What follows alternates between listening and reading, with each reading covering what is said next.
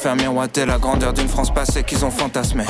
L'incompréhension, saisir ceux qui voient leur foi dénigrée sans qu'ils aient rien demandé.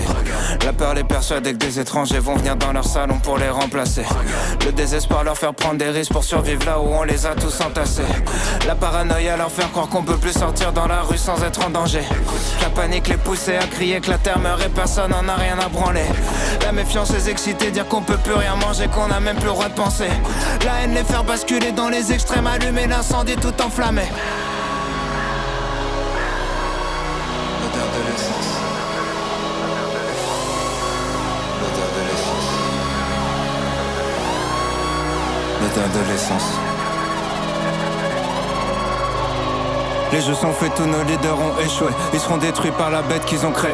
La confiance est morte en même temps que le respect. Qu'est-ce qui nous gouverne La peur et l'anxiété? On s'auto-détruit, on cherche un ennemi. Certains disent c'est foutu, d'autres sont dans le déni. Les milliardaires lèguent à leurs enfants débiles. L'histoire appartient à ceux qui l'ont écrite. Plus personne écoute, tout le monde s'exprime. Personne change d'avis que des débats stériles. Tout le monde s'excite parce que tout le monde s'excite. Que des opinions tranchées, rien n'est jamais précis. Plus le temps de réfléchir, tyrannie des chiffres. Gamin de 12 ans dont les médias citent les tweets. L'intelligence fait moins vendre que la polémique. Battle Royale, c'est chacun pour sa petite équipe.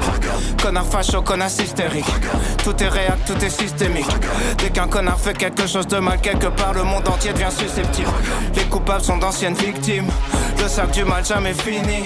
Tout dégénère, tout est cyclique. Pas de solution que des critiques. Tout le monde est sensible, tout est sensible. Tout le monde est sur la défensive. Sujet sensible, personne sensible. Sensible, sensible, sensible. Tout est sensible. Tout le monde est sur la défensive. Sujet sensible, personne sensible. Tout le monde baisse, tout le monde peut faire le petit train. Une discussion sur deux, c'est quelqu'un qui se plaint. Pendant que le reste du monde souffre pour qu'on vive bien. Les parents picolent, c'est les enfants qui trinquent. Accident de bagnole, violence conjugale. L'alcool est toujours à la racine du mal. Rien rempli plus l'hôpital et le tribunal. On n'assume pas d'être alcoolique, c'est relou d'en dire du mal. On prend des mongols, leur donne des armes. Appelle sa justice, s'étonne des drames. Pris dans un vortex infernal. On soigne le mal par le mal et les médias s'en régalent. Que des faits divers pour le renard vipère. Soit t'es pour ou soit t'es contre, tout est binaire. Les gratteurs de buzz avec les extrêmes. Depuis que les Mongols sont devenus des experts, entourés de Mongols, l'empire mongol. On fait les Mongols pour plaire aux Mongols. On va tomber comme les Mongols, comme les Égyptiens, comme les Romains, comme les Mayas, comme les Grecs. Faut qu'on reboot, faut qu'on reset. On croit plus rien, tout est deepfake. Face à l'inconnu dans le rejet, mélange de peur, haine et tristesse. Nos contradictions, nos dilemmes. Corrompus, je suis né dans le système. Personne avance dans le même sens, tout est inerte. On voit qu'une seule forme de richesse. Prendre l'argent des gens, c'est voler, sauf quand c'est du business. Génération Z, parce que la dernière, ça se voit clairement qu'on n'a pas connu la guerre. Tous les vieux votes, ils vont choisir notre avenir. Mamie vote marine, elle a 3 ans à vivre. Youtubeur fasciste, pseudo subversif. Voilà ce qu'on a quand on censure les artistes. Rien avant jamais, nombreux se radicalisent. En manque de repères, ils se perdent dans la nostalgie d'une époque où d'autres étaient déjà nostalgiques. D'une époque où d'autres étaient déjà nostalgiques. D'une époque où d'autres étaient déjà nostalgiques. D'une époque où. Putain, les moutons veulent juste un leader charismatique. Aucune empathie, tout est hiérarchique. L'école t'apprend seulement l'individualisme. On t'apprend comment faire de l'argent, pas des amis. Si le président remporte la moitié des voix, c'est que les deux tiers de la France en voulaient pas. Pas besoin de savoir c'est quoi le Sénat pour voir que les vieux riches font les lois. Personne n'aime les riches jusqu'à ce qu'ils deviennent. Ensuite ils planquent leur argent au flip de le perdre. Tellement taf de merde, fait semblant de le faire. Combien de jobs servent juste à satisfaire nos chefs? Nourris au jugement, nourris au cliché. Alors qu'on sait même pas se nourrir, on se bousille. On sait pas gérer nos émotions donc on les cache. C'est pas gérer nos relations donc on les gâche. Assume pas ce qu'on est donc on est lâche. On se pardonne jamais dans un monde où rien s'efface. On se crache les uns sur les autres. On sait pas vivre ensemble. On se bat pour être à l'avant dans un avion qui va droit vers le crash. Prochain Jérusalem. Israël ayant attaqué, s'est emparé en six jours de combat des objectifs qu'il voulait atteindre. Maintenant, il organise sur les territoires qu'il a pris l'occupation qui ne peut aller sans oppression, répression, expulsion. Et il s'y manifeste contre lui la résistance qu'à son tour, il qualifie de terrorisme. Bonjour et bienvenue à toutes et à tous. Euh, petit hommage euh, au général de Gaulle qui en 1967 euh, prononçait euh, ces mots. Alors ça va être une émission un peu compliquée aujourd'hui. les rendez-vous, votre rendez-vous sous les lapsus de, de l'actu, c'est la dernière émission, peut-être d'ailleurs la dernière, n'est-ce pas Patrick qui est avec moi en plateau aujourd'hui. Alors pourquoi ouvrir avec ce discours du général de Gaulle en 1967. D'abord pour rappeler que sous le choc hein, d'une semaine quand même de, terrorisme intellectuel, vous avez tous regardé les chaînes d'information en continu ou encore écouté la radio, notamment celle de, de services publics, et il a été assez complexe de sortir de la perception purement morale de ce qui s'est passé le 7 octobre dernier quand le Hamas a lancé une offensive d'ordre terroriste contre l'État d'Israël. Et jamais on ne rappelle, alors qu'il est connu hein, depuis 1967, euh, euh, jamais on ne rappelle le contexte euh, social, politique, économique euh, de euh, des territoires occupés en Palestine.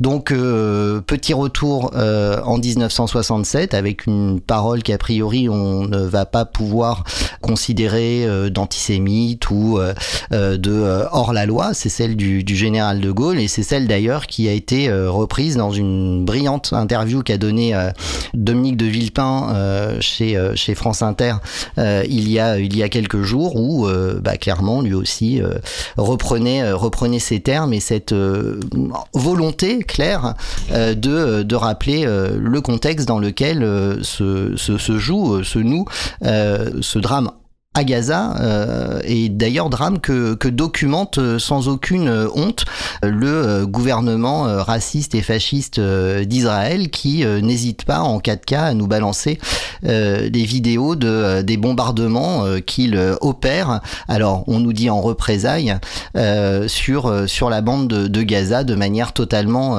totalement indiscriminée et qui touche évidemment les, les civils. Autre chose à ajouter à cette euh, introduction, euh, Patrick?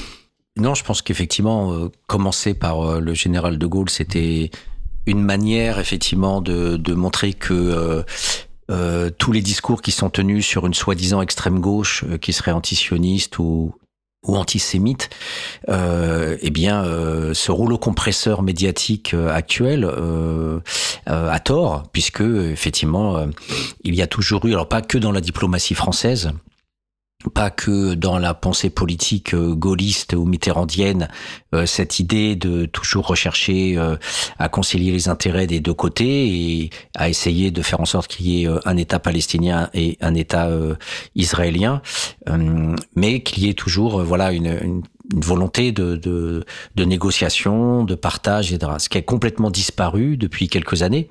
Et le contexte, c'est pas simplement 67, c'est aussi l'abandon, la disparition de tous les intellectuels euh, en France, qui euh, auparavant euh, justement étaient mesurés, essayaient de, de, de, voir effectivement toutes ces violences qui sans même dire qu'ils étaient des deux côtés, en tout cas étaient rapportées à un contexte de d'arrivée des juifs à la fin du 19e et puis euh, toutes les guerres que ça a occasionné entre arabes et, et, juifs. Et ces intellectuels-là aujourd'hui sont devenus juste les porte-drapeaux euh, de, de, du gouvernement pour ne pas dire même des services secrets israéliens, en tout cas du, des partis de l'extrême droite. Donc on, on, a on a plus et le gouvernement aussi qui n'est plus que dans cet alignement-là. Donc c'est c'est c'est ça euh, qui est euh, inquiétant et qui renvoie aussi à tout ce que l'on voit de, de, de, de, droitier aussi euh, dans les, les, médias, le gouvernement à l'heure actuelle, euh, qui, euh, qui euh, pour le monter en généralité, renvoie une sorte de nouvelle guerre froide où il y a des blocs en fait très très très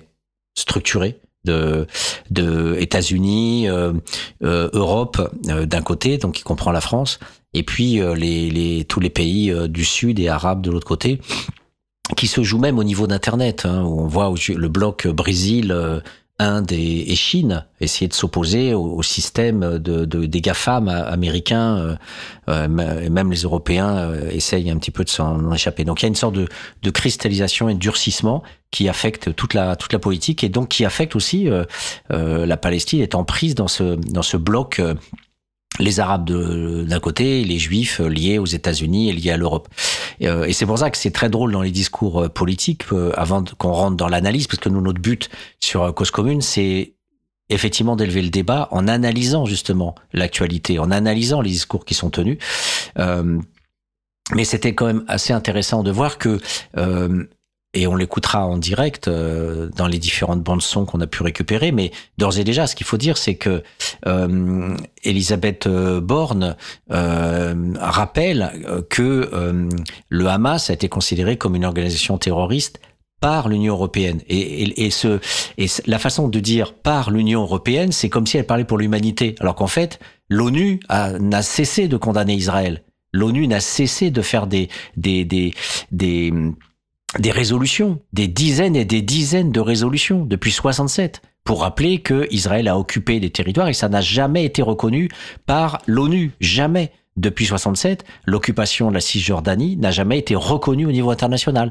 Alors Israël euh, s'est barré du Sinaï, refilé à l'Égypte, le plateau du Golan, etc. Il y a eu des, des, des, des retours en arrière par rapport à aux territoires euh, euh, qui ont été envahis suite à cette guerre des, des six jours, euh, mais euh, il n'y a pas, euh, il n'y a, jamais de retrait de, de la Cisjordanie, donc c'est un territoire occupé et c'est pour ça on, on, écoutera différentes bandes son de différents acteurs politiques, de différents journalistes qui disent effectivement que ce sont des territoires occupés. Et plus que ça, plus que ça, ce sont, ce sont des colonies. Donc face à, à l'évidence que on est sur ce, cette politique systématique israélienne eh bien, le marteau, euh, le rouleau compresseur inverse, c'est de dire maintenant, regardez l'Union européenne. Euh, alors, c'est un mensonge par omission d'Elisabeth Borne. Au lieu de dire clairement, eh bien non, Israël est condamné, attaqué de toutes parts, y compris à l'ONU. Hein, c'est pas que du, tout les pays, arabes, loin de là, euh, parce que justement, en termes de droit international, c'est une occupation de territoire. Eh bien, tout ça est, est, est, gardé en fait en silence. On n'en parle pas. Et puis, de l'autre côté, on dit l'Europe a dit que c'est une organisation terroriste. Voilà. Et tous les médias depuis une semaine, nous assène c'est une organisation terroriste. Alors, nous, effectivement, comme le dit dans une bande-son euh, qui est un document de Mediapart qui est remarquable, où il y a Jean-Paul Chagnolo notamment. Il y a un, document où il y a six chercheurs et journalistes de, de grand niveau qui discutent sur 52 euh, minutes de Mediapart. Il faut absolument le écouter, ces 52 minutes. Ils sont remarquables, on pourra pas les écouter ici. Euh, mais voilà, ils disent, ils disent bien, effectivement, que ce, ce, ce discours d'agresseurs terroristes est non seulement faux, mais qu'en même temps, ce qui est vrai, c'est qu'on ne peut pas le dire euh, on ne peut pas le, le contester euh, parce qu'effectivement il y a ces fameux civils qui ont été massacrés et que donc du coup ça oblitère la possibilité de monter en généralité d'avoir un discours politique. On est et donc tout le monde est gêné par rapport à ça parce que les mêmes qui dénoncent les attaques de civils sur la population palestinienne, eh bien on a à nouveau ces attaques de, de juifs, de populations civiles, etc. Mais voilà, et ce qui fait que dans le cadre on, dans le cadre de, de, de ces circonstances, euh, ça devient quasiment impensable et ça sera justement le but aussi de cette analyse, de montrer comment se construit l'impensable, comment se construit cette impossibilité de sortir de cet assaut euh, sur le discours terroriste, euh, avec euh, voilà d'autres discours autour d'une guerre, euh, une guerre sur le colonialisme, une guerre sur un État qui occupe la Cisjordanie, etc. Voilà, ça sera ça le l'enjeu le, premier. Mais pour ça, il faut qu'on écoute les bandes son euh, donc on en a beaucoup, on écoutera sans doute pas tout ce qu'on a fait, mais on a fait un gros travail euh, de sélection. Donc on peut commencer déjà par euh, le France 2 qui est sorti euh, juste après euh, ce samedi noir euh, et on va déjà voir que c'est une sorte d'actualité plate qui est donnée. On verra que c'est loin d'être plat, que ça fourmille déjà de plein de petits mots qui donnent à voir déjà le, la, la, thématique principale de la position française. Alors on va écouter ce, ce premier extrait. Il y en a deux. Euh, juste pour info, on a Laurent en ligne. Donc Laurent, on te prend, on te prend après après France 2. Et vous avez le magnifique générique. Des commandos palestiniens qui s'infiltrent à plusieurs endroits du territoire israélien et des scènes d'horreur dont les images sont insoutenables. Le Hamas a lancé une attaque sans précédent ce matin. Le mouvement palestinien a aussi tiré des centaines de roquettes depuis la bande de Gaza. Attaque euh, qui a pris par surprise la population israélienne qui célébrait un week-end de fête. On compte déjà près d'une centaine de morts et 900 blessés. Florence Meknek et Cédric Aguilar. Toutes la même direction, tirées depuis la bande de Gaza. Des milliers de roquettes, le Hamas en revendique 5000, vont s'abattre sur Israël. Une attaque au petit matin qui va surprendre tout un pays, avec des impacts recensés jusqu'à 80 km au nord, à Tel Aviv. Les sirènes se déclenchent.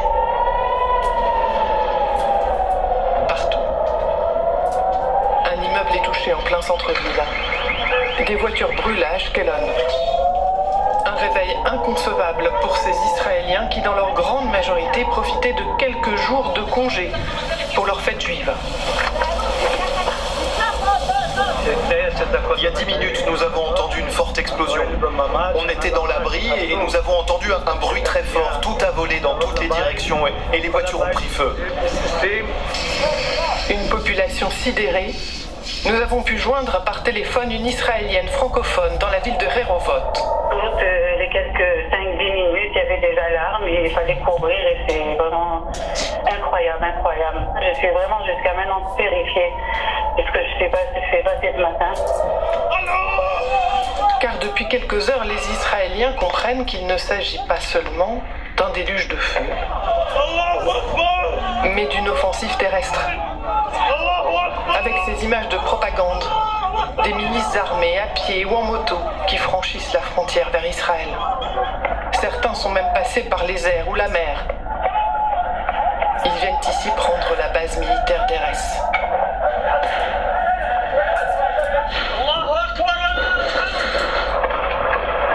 Et à Sderot, les habitants assistent depuis leurs fenêtres au combat des forces armées et de leurs policiers.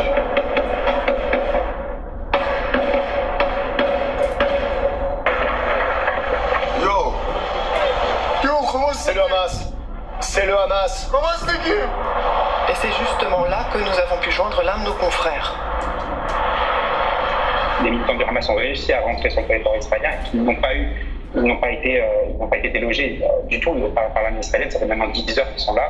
Euh, l'armée israélienne et les, les polices israéliennes ne sont pas encore euh, pas à pas euh, dans certaines, dans certaines villes israéliennes. C'est, c'est incroyable pour les Israéliens. C'est une sidération totale. Une vingtaine de sites seraient encore ce soir le théâtre d'affrontements, donne lieu à des images d'une rare violence, avec des civils tués ici tout près d'un abribus, ou fauchés, en pleine rue. Un profond traumatisme, nourri par ces vidéos des brigades armées du Hamas, qui abreuvent les réseaux sociaux avec leur prise d'otages. De militaires, mais aussi de civils. Nous sommes en guerre. Pas une opération, pas des rondes, mais en guerre.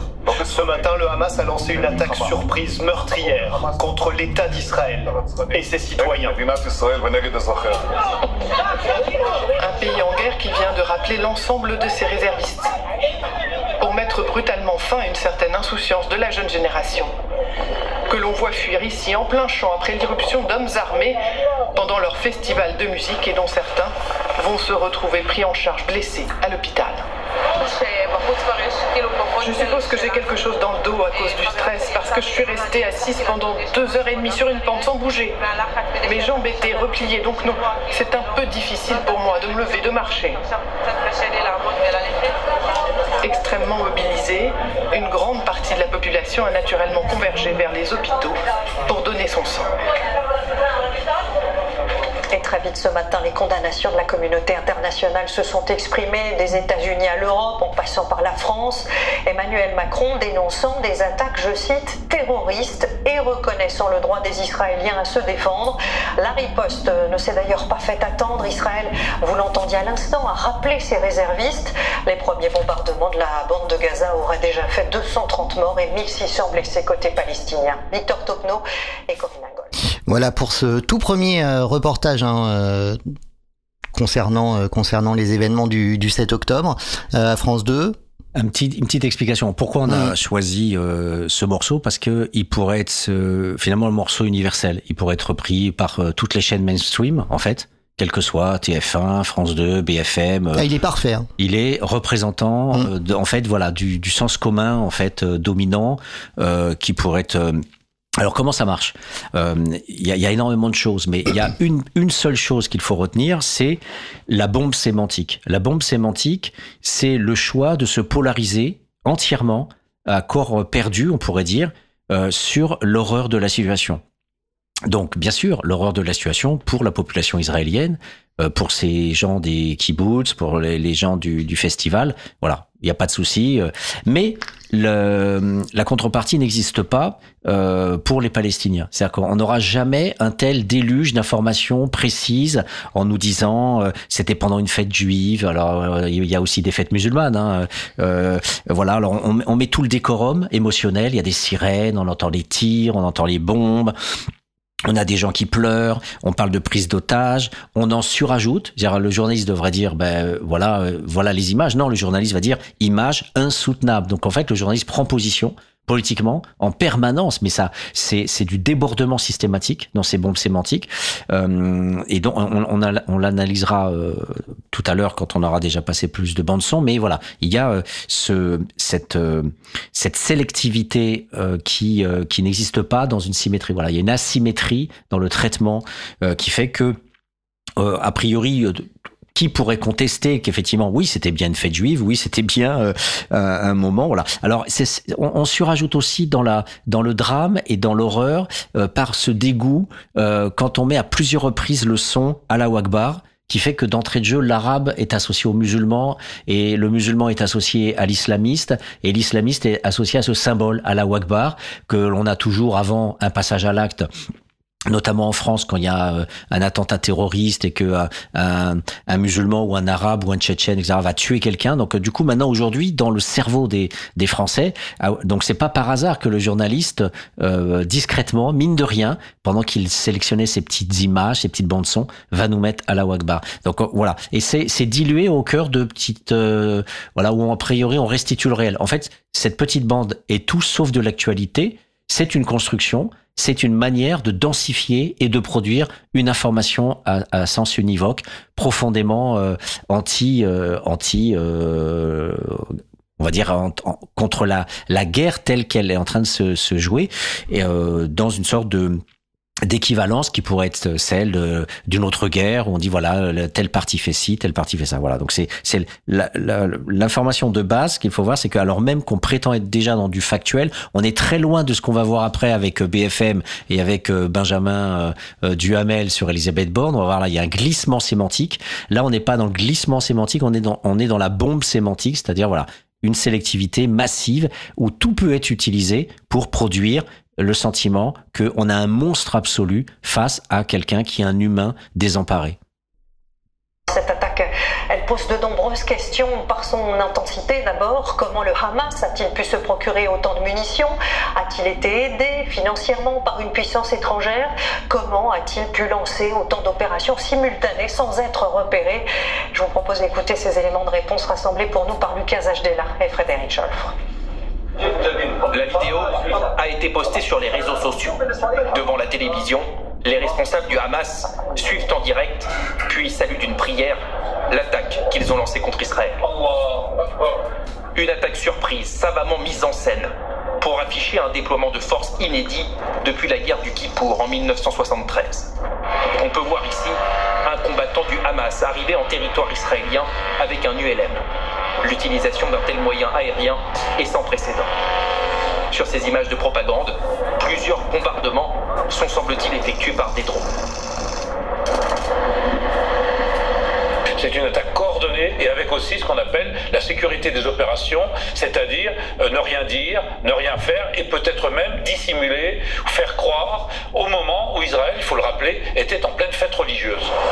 Les combattants du Hamas sont également arrivés par la mer. On voit ici un bateau détruit tout près des côtes par l'armée israélienne. D'où vient tout cet équipement? Le Hamas a deux sources d'approvisionnement. Le Hamas fabrique son propre armement à ses propres ateliers dans la bande de Gaza, notamment pour fabriquer euh, des lance-roquettes euh, de façon assez rustique. Le reste du matériel arrive probablement de l'étranger, malgré le blocus israélien. En partie peut-être via l'Égypte, par des tunnels, même si l'armée israélienne affirme les avoir détruits. L'essentiel arrive sans doute par la mer, après avoir transité par le sud du Liban et parfois par la Syrie. Mais avec quel soutien étranger?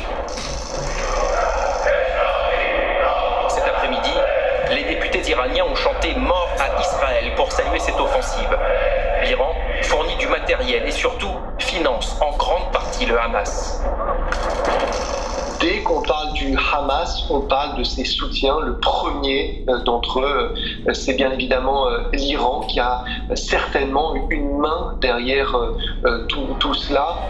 Fidèle soutien du régime iranien, le Hezbollah libanais a lui aussi salué l'attaque du Hamas, une opération qualifiée d'historique par la milice chiite. Alors là, effectivement, il y a une petite phrase qui, vous a peut-être échappé, mais qui est centrale. C'est moins euh, le fait euh, de dire comment le Hamas a-t-il pu se procurer euh, toutes ces armes, qui déjà d'entrée de jeu est une question des journalistes qui n'est pas forcément sur l'espace des possibles les questions qu'on pourrait se poser. on pourrait se dire mais pourquoi par exemple les Palestiniens ont-ils tant de haine à l'égard d'Israël Non, on, on va entériner et approfondir cette question de la violence. On a déjà vu qu'il y avait des cibles et que ces cibles étaient atteintes pendant les fêtes euh, religieuses. Donc là, c'est redit encore, mais vous vous rendez compte pendant des fêtes religieuses. Donc euh, voilà, mais on ne parle jamais des fêtes religieuses euh, musulmanes comme étant un, moment particulier où euh, on devrait effectivement euh, avoir de l'empathie ou de ou un, regard effectivement plein de d'attachement et, de respect. Voilà. Donc c'est mais au-delà de, de, ça, donc cette, de cette question complètement engagée hein, sur sur sur l'armement, il y a une toute petite phrase qui qui dit malgré le blocus israélien. C'est-à-dire qu'en fait, les, Israël essaye d'éviter cet acharnement et ce déploiement de violence grâce au blocus, hein, en essayant de bloquer ça. Et eh bien là, voilà, malgré le blocus israélien, eh bien les armes sont quand même sorties. Donc en fait, on légitime le blocus israélien, c'est-à-dire qu'on légitime ce ghetto qu'on appelle l'apartheid. Tous les journalistes et tous les, scientifiques aujourd'hui parlent non seulement, on en reviendra de colonisation, mais aussi d'apartheid, c'est un, terme extrêmement utilisé. Euh, apartheid à propos de Gaza, puisque euh, c'est entièrement enclavé, c'est euh, une prison à ciel ouvert, on dit aussi. Et donc, du coup, euh, on déplace la question du sens de quelque chose qui a été produit par Israël sous la forme d'une apartheid, d'un blocus, d'un enfermement.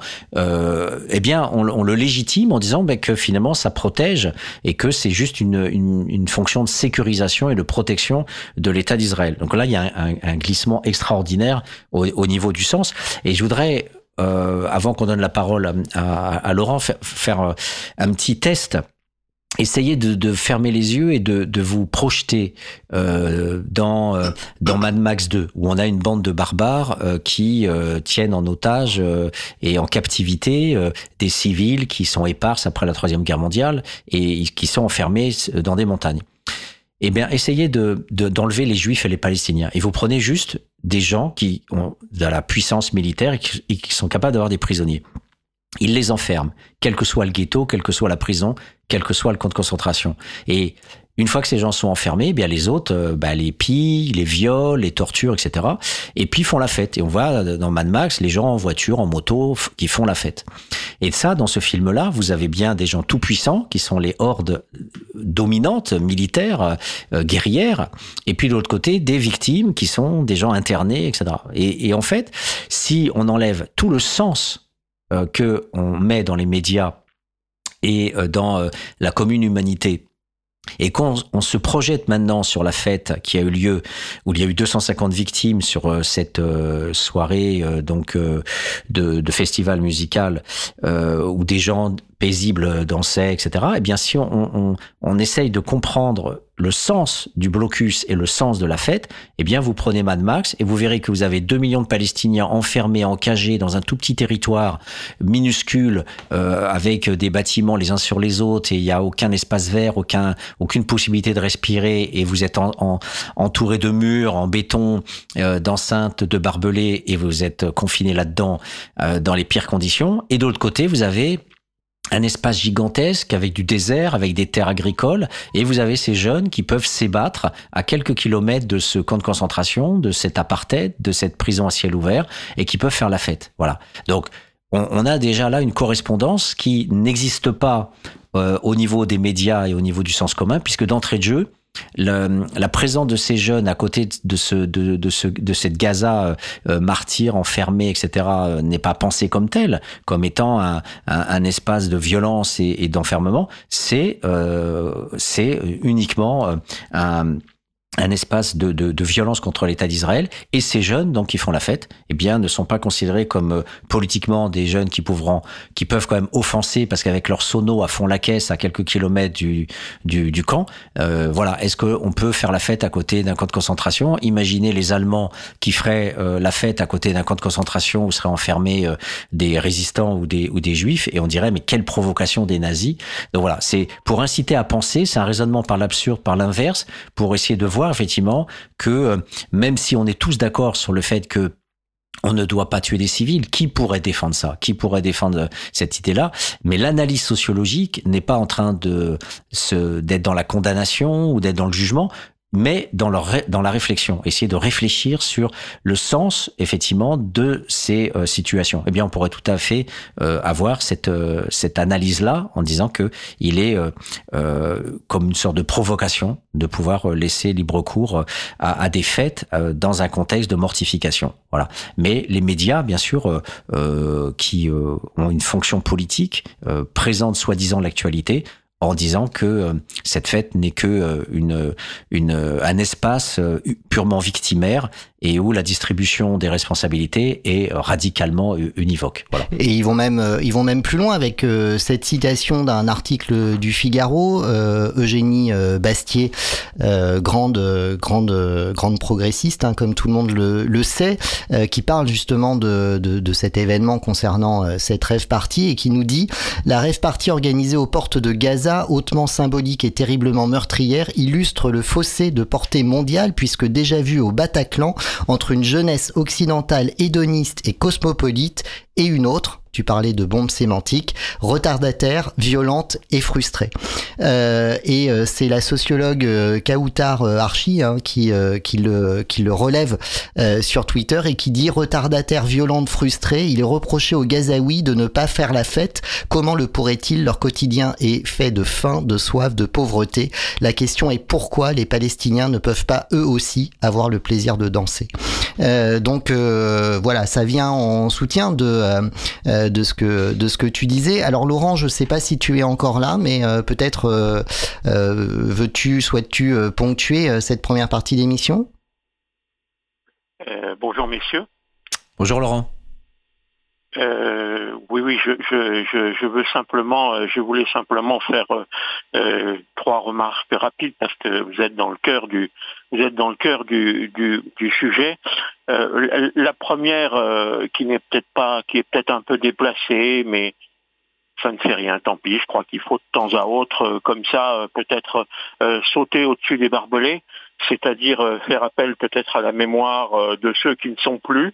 je crois qu'elle a été évoquée la, la, la, semaine dernière. On imagine très bien cet intervieweur dont il a été question la semaine dernière et qui dirait... Vous n'avez pas honte et qui dirait aussi bien à Patrick et euh, à euh, euh, Olivier, alors, alors, qu'est-ce que vous, est-ce que vous démentez? Est-ce que vous allez, est-ce que vous allez condamner les attentats? Ah. Et c'est une litanie que l'on a entendue partout. Avant même de dire quoi que ce soit, je crois que Patrick l'avait déjà dit à plusieurs reprises dans les semaines précédentes, c'est la première chose à faire. Si cette chose n'est pas faite, votre parole est automatiquement disqualifiée. Il me semblait euh, important et je, fais appel à la mémoire de cet intervieweur parce que je pense que je, pense qu'il aurait euh, s'en serait donné un cœur joie. Bon, il n'est plus là. Euh, pour le faire. Oui, mais la, relève s'en est très bien tirée et on en aura plein d'exemples tout à l'heure, notamment extraits de BFM. Voilà. Euh, deux, deux, petits points euh, annexes. Euh, les barrières qui entourent la Cisjordanie euh, sont des barrières particulièrement efficaces euh, où euh, l'intelligence artificielle a sa place, ainsi que les armes létales, ainsi que tout un ensemble de technologies à côté duquel le lanceur de balles de défense est une est une gentille euh, perspective quasiment euh, digne euh, de l'amabilité qu'on pourrait en supposer, eh bien, malgré tous ces éléments, ça n'a pas servi à grand-chose dans le cadre de Gaza, peut-être parce qu'une grande partie de ces, éléments sont concentrés sur la Cisjordanie et tout particulièrement sur le mur et toute la partie nord et, ouest de la, de la Cisjordanie, parce que le mur est, loin d'être terminé, et peut-être effectivement Gaza, pour des raisons historiques, puisqu'on se souvient que les, les colonies israéliennes avaient été évacuées de Gaza il y a quelques années de cela, euh, n'a pas n'a pas été concentré. C'est une c'est une remarque euh, quasiment euh, militaire que je fais, mais je, je, l'ai peu entendu. Sur les raisons, on a beaucoup entendu les raisons par rapport au service secret, par rapport au renseignement, par rapport au Mossad, et ainsi de suite. On a peu entendu, me semble-t-il, parler de ça. Et du point de vue strictement militaire, les, les, les, les combattants du Hamas ou les terroristes du Hamas, selon le point de vue que l'on adopte, euh, eh bien, on, réussit à saturer le dôme de fer. C'est-à-dire qu'un des systèmes antimissiles, anti-roquettes les plus efficaces de la planète Terre a été mis en échec par euh, des combattants, peut-être pas à nu-pied, j'irai pas jusque-là, mais en tout cas des combattants en grande partie bricoleurs, même si euh, l'Iran est derrière et même si on n'oublie pas que les drones iraniens euh, ont aidé euh, d'autres nations euh, à, combattre, ont tout de même réussi sur cet aspect militaire. Je pense que les stratèges militaires israéliens vont se poser beaucoup de, questions par rapport à ça. Dernier point, ma médaille, parce que je crois qu'il est important de, décerner des médailles, il est important de, donner des qu'elles soient en chocolat ou pas hein, d'ailleurs. Euh, je, voudrais euh, ou la couronne de laurier éventuellement, euh, je ne sais pas comment il faut le qualifier.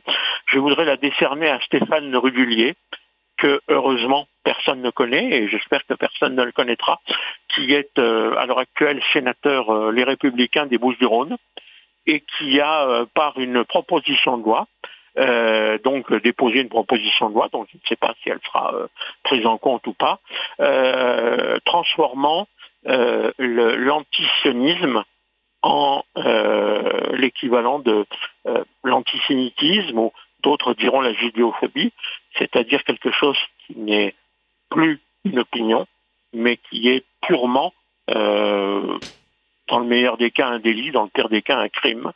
Oui, mais comme non, mais tu, tu as raison de, de le noter. J'avais l'intention euh, effectivement de d'évoquer ça euh, dans, dans, le cours de, de, cette émission, dans la partie qui euh, se réservera, même si elle est toujours en, en pointillé sur ce que ce que j'évoquais, je crois, en ouverture d'antenne, qui a été le terrorisme intellectuel profond qu'on a eu qu'on a eu à, à, subir et cette accélération finalement des des offensives réactionnaires de la part de de la droite euh, euh, et de l'extrême droite avec évidemment euh, en contrepoint euh, une criminalisation euh, de l'opposition politique de gauche qui a souhaité en premier lieu de la dénonciation de, de, de, ces, de ces actions du Hamas en, en, en Israël en revenir au terme et surtout à la fois à la recontextualisation qui semble, qui semble importante mais aussi surtout à la possibilité de simplement penser euh, l'événement en dehors de euh, des, des, considérations euh, morales dans lesquelles dans lesquelles s'enferme toute la presse depuis depuis une semaine maintenant. Et d'ailleurs, citons la BBC qui elle a publiquement exposé les raisons pour lesquelles elle n'allait pas dans ses reportages et dans ses analyses de ces événements parler de, de terrorisme justement pour ne, ne, ne, ne pas simplement s'en tenir euh, à des euh, considérations émotionnelles et, euh, et, morales pour véritablement penser l'événement et en établir l'ensemble des, des, responsabilités. Ce que n'hésite pas d'ailleurs à faire la presse israélienne de gauche, avec en premier étendard le journal Haaretz, qui a d'ailleurs publié une, une tribune, c'était aujourd'hui ou hier, de juifs euh, en faveur de, la paix, euh, universitaires, euh, politiciens et autres,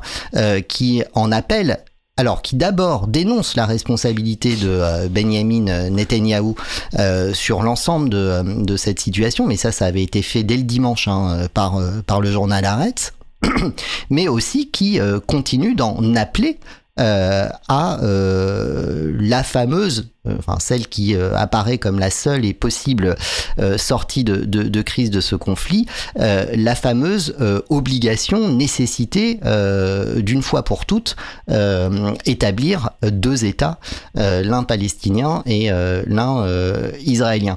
Donc, donc oui, effectivement, on en est là aujourd'hui avec des propositions de loi qui viennent, qui viennent simplement dire, alors les mots n'ont pas de sens en fait, et celui qu'on peut utiliser, on présuppose qu'il en dissimule un autre et du coup on va faire une fusion euh, à l'avantage de ce qui nous convient aujourd'hui à savoir que euh, toute critique portée sur euh, la façon dont le gouvernement de droite d'extrême d'extrême droite pardon est fasciste clairement de, l'état d'Israël aujourd'hui équivaut non pas à cette, cette euh, comment dire ce, cette notion politique d'antisionisme, mais bien euh, à une critique euh, globale euh, qui euh, serait de, de l'antisémitisme.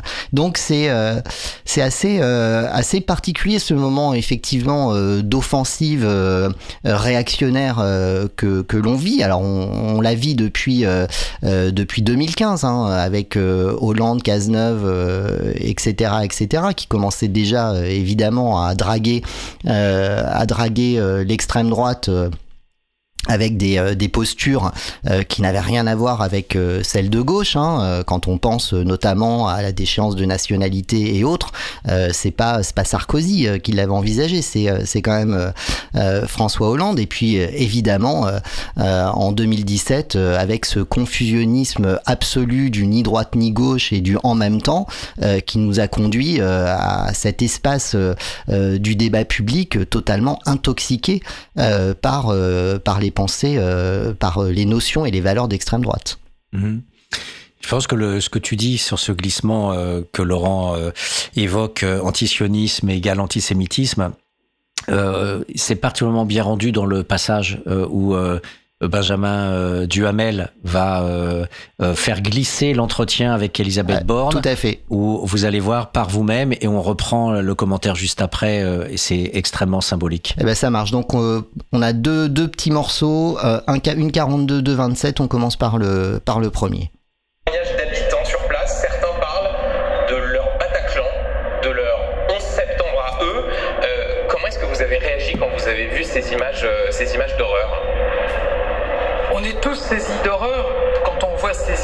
Quand on voit euh, des, effectivement des roquettes qui sont tombées sur des immeubles d'habitation, quand on voit des victimes dans la rue, quand on voit aussi ces commandos du Hamas qui ont pris des otages.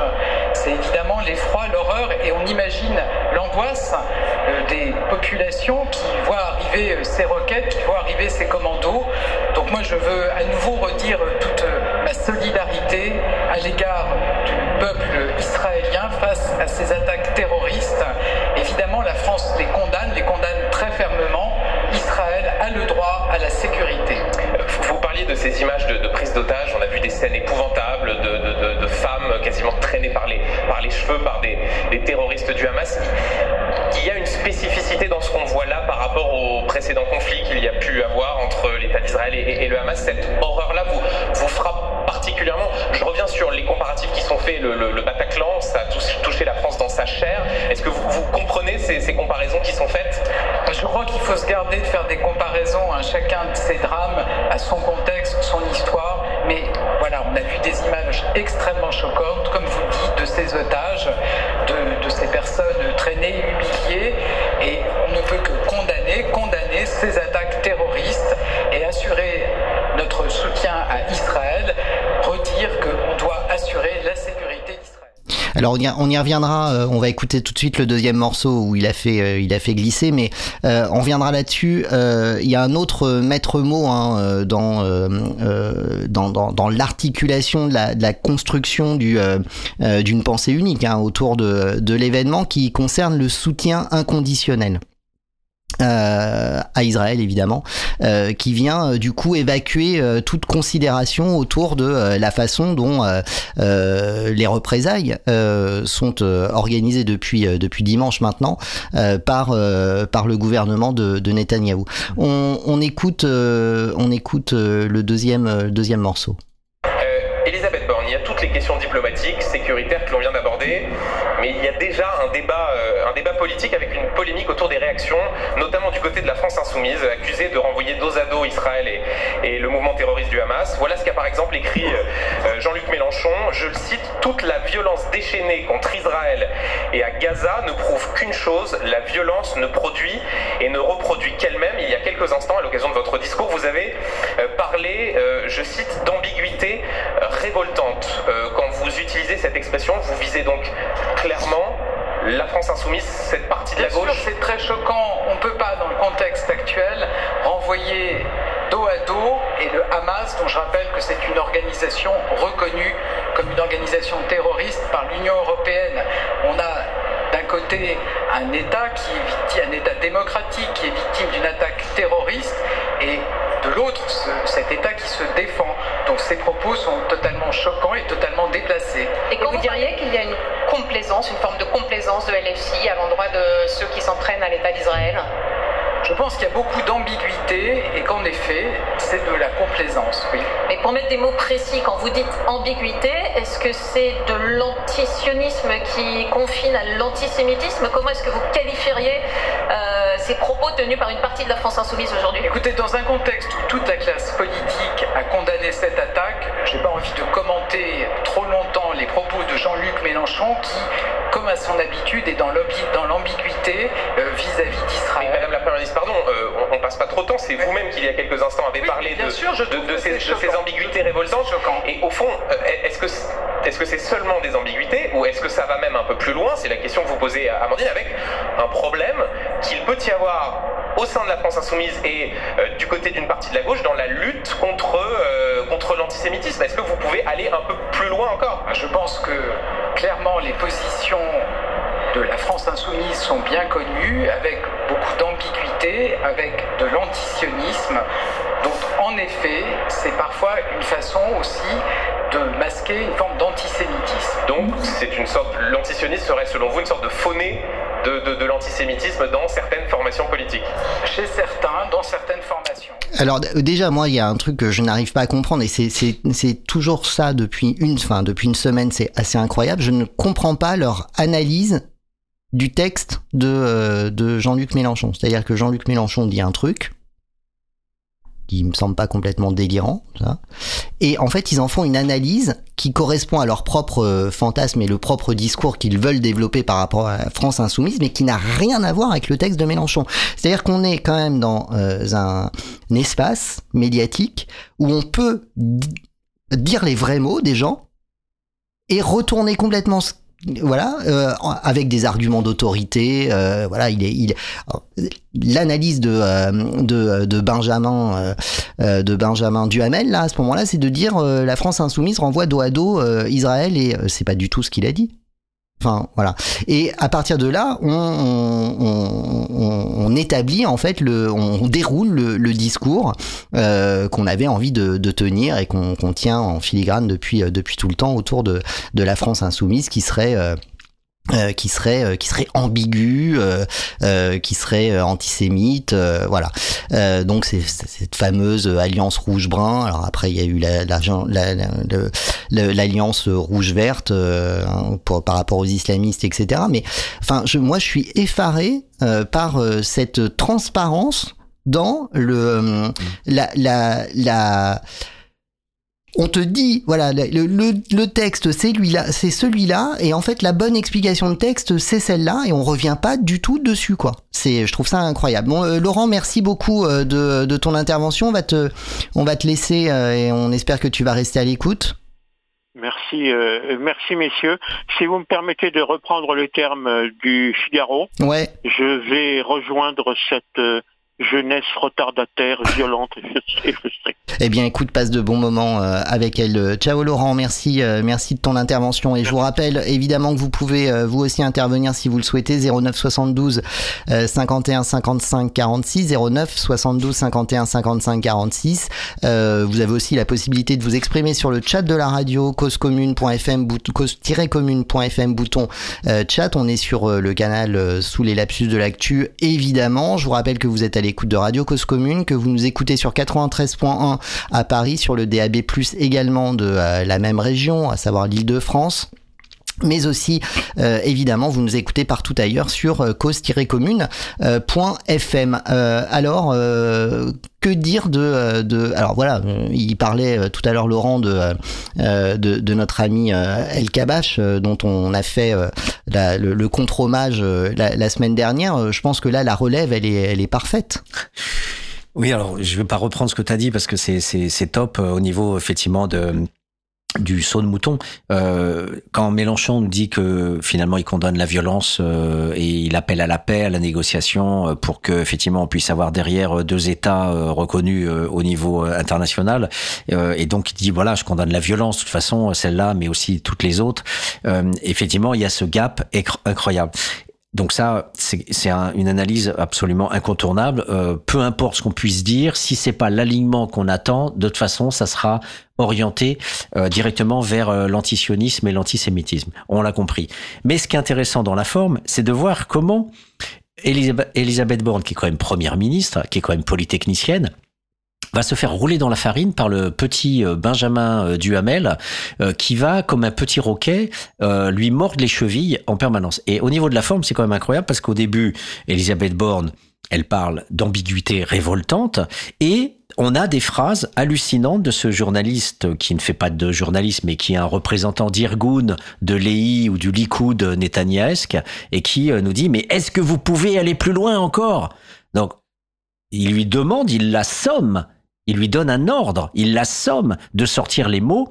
Antisionisme et antisémitisme comme la journaliste dont j'ai pas le nom qui était sur le plateau avec euh, Benjamin Duhamel et qui a commencé, euh, elle, pour dire est-ce qu'il n'y a pas une certaine complaisance de LFI pour glisser petit à petit vers le terme antisionisme et antisémitisme? Et on voit Elisabeth Borne gênée, puisqu'au départ, c'était pas ses mots à elle. Et puis petit à petit, euh, comme elle a une surface politique relativement précaire, je dirais, en termes de capacité de profondeur, d'avoir une idéologie propre et un point de vue propre, et eh bien elle se lève bouffée complètement et elle glisse et elle reprend les mêmes mots, exactement les mêmes mots que les journalistes. Donc ça, c'est quand même assez hallucinant de voir qu'un Premier ministre est à ce point retourné euh, par euh, des journalistes qui ne font que ce que euh, des gens comme Olivier Stern sur Orient 21 nous disent depuis une vingtaine d'années, l'abandon des intellectuels et l'alignement sur la sur et les services secrets et l'extrême droite israélienne euh, la France est la première communauté euh, juive européenne et peut-être même mondiale,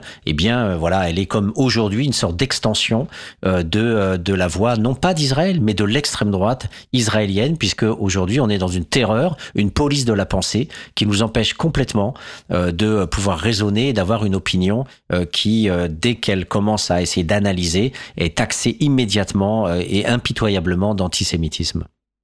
Et je te propose, Patrick, euh, avant de s'engager sur la suite, une courte pause euh, musicale. Ça fait déjà 55 minutes qu'on euh, blablate. on va s'écouter Mickey 3D avec la France à peur. C'est plus très récent, mais ça continue d'être d'actualité.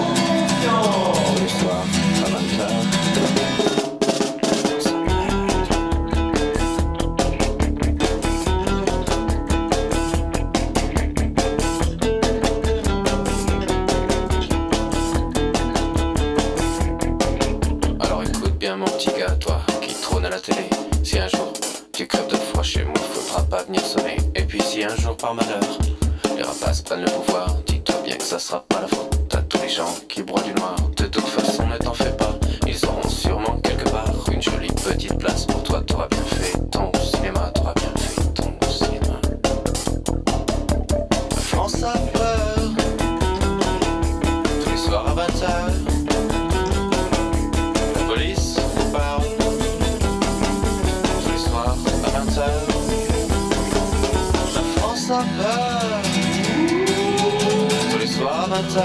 à 20h. La police vous parle et soirs à 20h.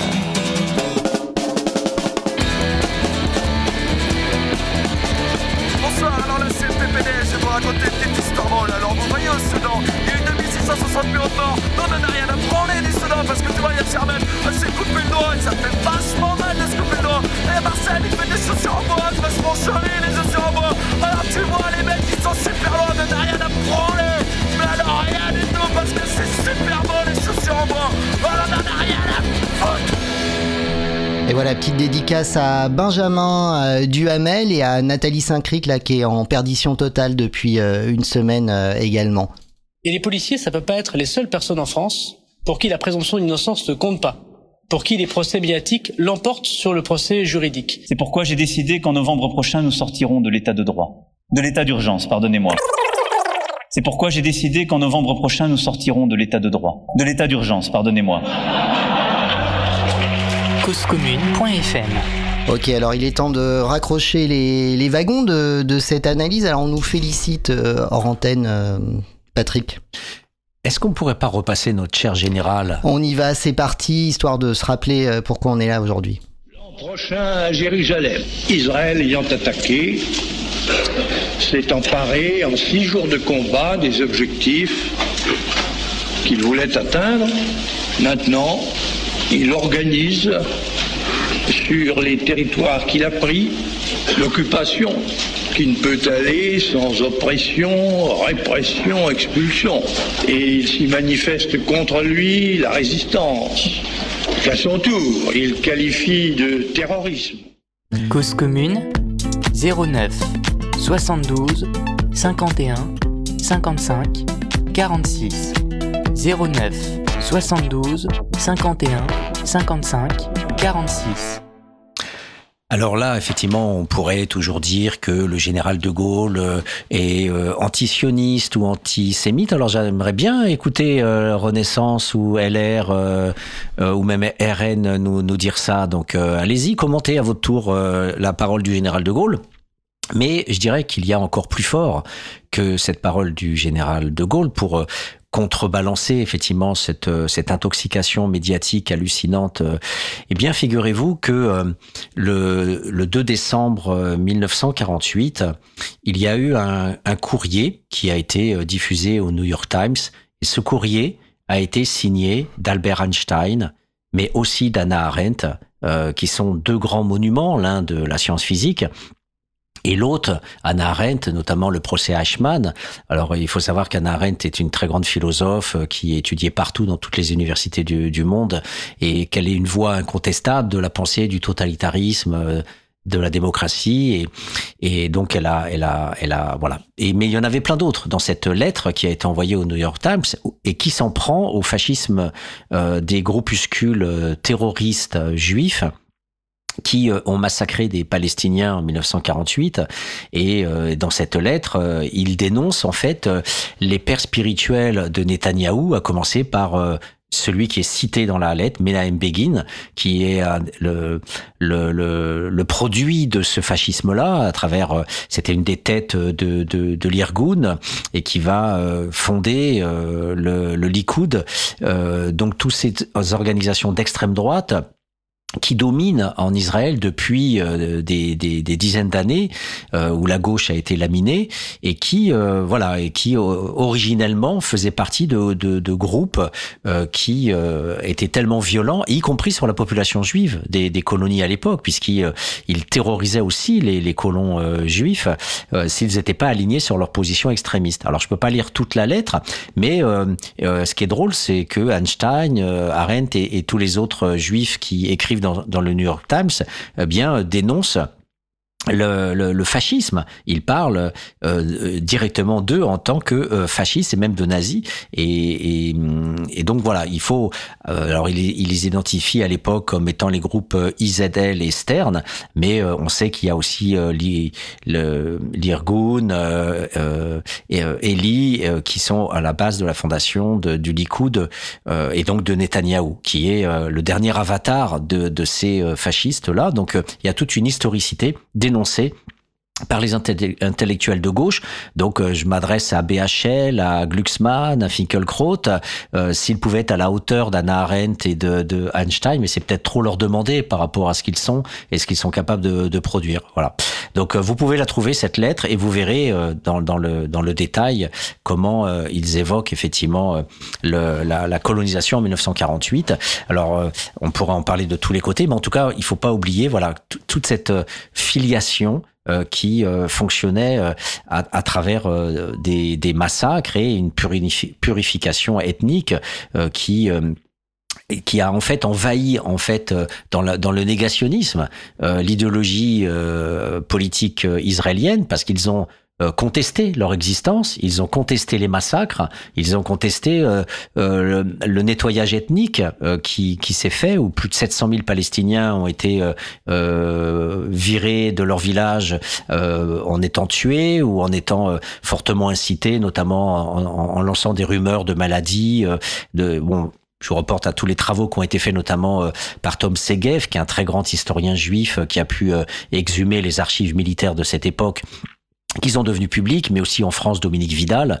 Voilà, vous avez euh, de quoi euh, vous sustenter au niveau des, des informations euh, scientifiques par rapport à ça. Et nous avons, voilà, il, il, est temps, avant d'écouter d'autres morceaux, de faire un peu le, le bilan de, de, cette intoxication médiatique. Ce que on appelle l'actualité mainstream. Alors, on, on, va reprendre un peu ce qu'on a, ce qu'on a vu. On a parlé de cette bombe sémantique mais il y a aussi le glissement sémantique, c'est comment on, on, passe de euh, l'analyse d'une d'une politique euh, à une réduction à l'antisionisme et à l'antisémitisme. Donc je passe, c'est le, le, glissement. Vous avez le performatif, c'est-à-dire que en fait, de la même façon que la Shoah ou l'Holocauste euh, sont devenus des faits juridiques, pas des faits historiques, mais des faits juridiques. Si on conteste ça, moi je suis d'accord, hein, on peut pas contester l'Holocauste, c'est évident. Les, les, les chambres à gaz, tout ça, c'est évident, mais il est quand même marrant de voir que c'est un fait juridique.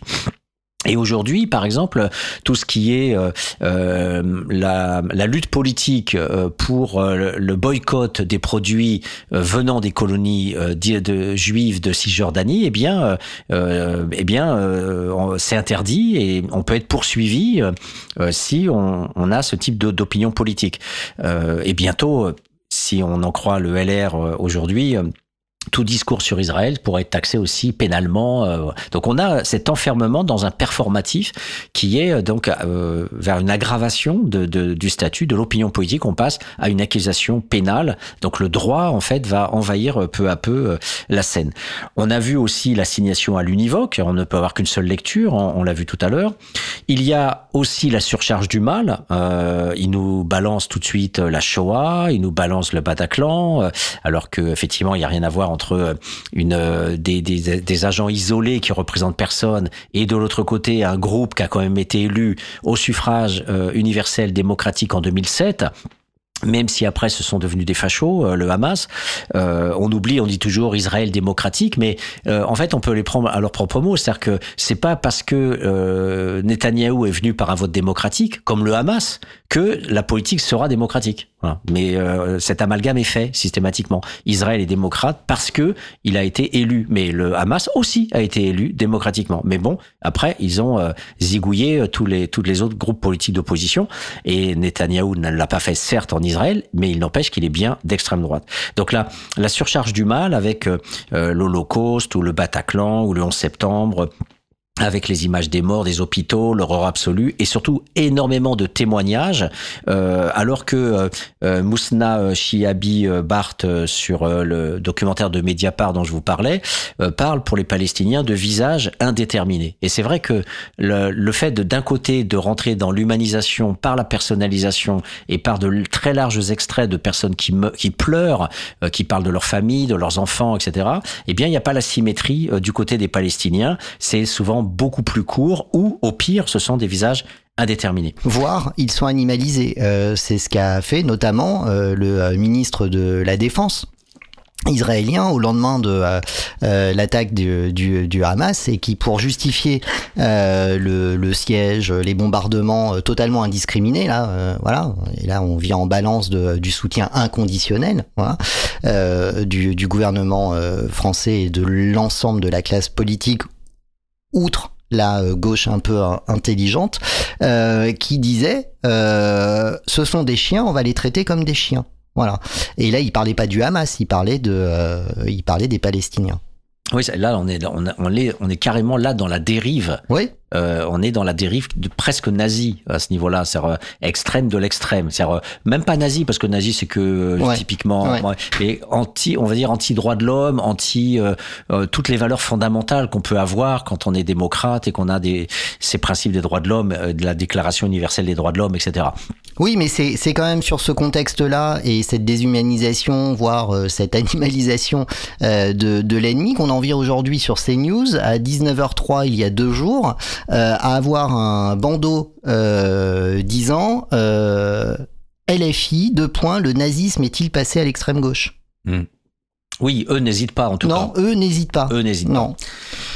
Et et donc dans, dans, dans cet espace euh, effectivement qu'on pourrait dire euh, caricatural, on, on, a aussi un, un, aspect symptomatique de ce type de médias, euh, c'est la faiblesse des experts et la surcharge des amateurs. Et on a euh, notamment euh, Enrico Macias euh, qui veut éliminer l'extrême gauche, ou on a eu Philippe Lelouch qui traite Mélenchon d'ordure.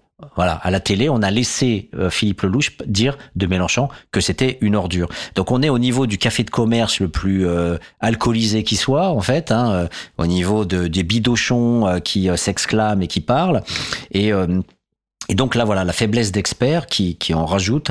On a aussi la variable accusatoire. On en a parlé tout à l'heure avec Laurent. Est-ce que vous regrettez? Est-ce que vous condamnez? C'est-à-dire qu'en fait, le journaliste nous nous met en position d'accuser dès le départ. On est euh, on est vraiment euh, d'entrée de jeu non pas quelqu'un d'invité pour avoir une opinion, mais on est assujetti euh, à une à une parole autorisée, comme tu l'as tu l'as relevé. Voilà. Et bien sûr, comme tu l'as dit aussi Olivier au tout début, il y a systématiquement aucune contextualisation historique pour donner à voir que la folie du Hamas renvoie effectivement à la mise en folie du peuple palestinien depuis des dizaines d'années. Et quand euh, des chaînes euh, supposément euh, intelligentes, à l'instar de Public Sénat, invitent des historiens pour parler de cette question, ils sont eux aussi assignés à adopter le discours dominant. C'était notamment le cas de Stéphanie Lat Abdallah, je ne sais pas comment on, cite exactement son nom, qui était invitée de,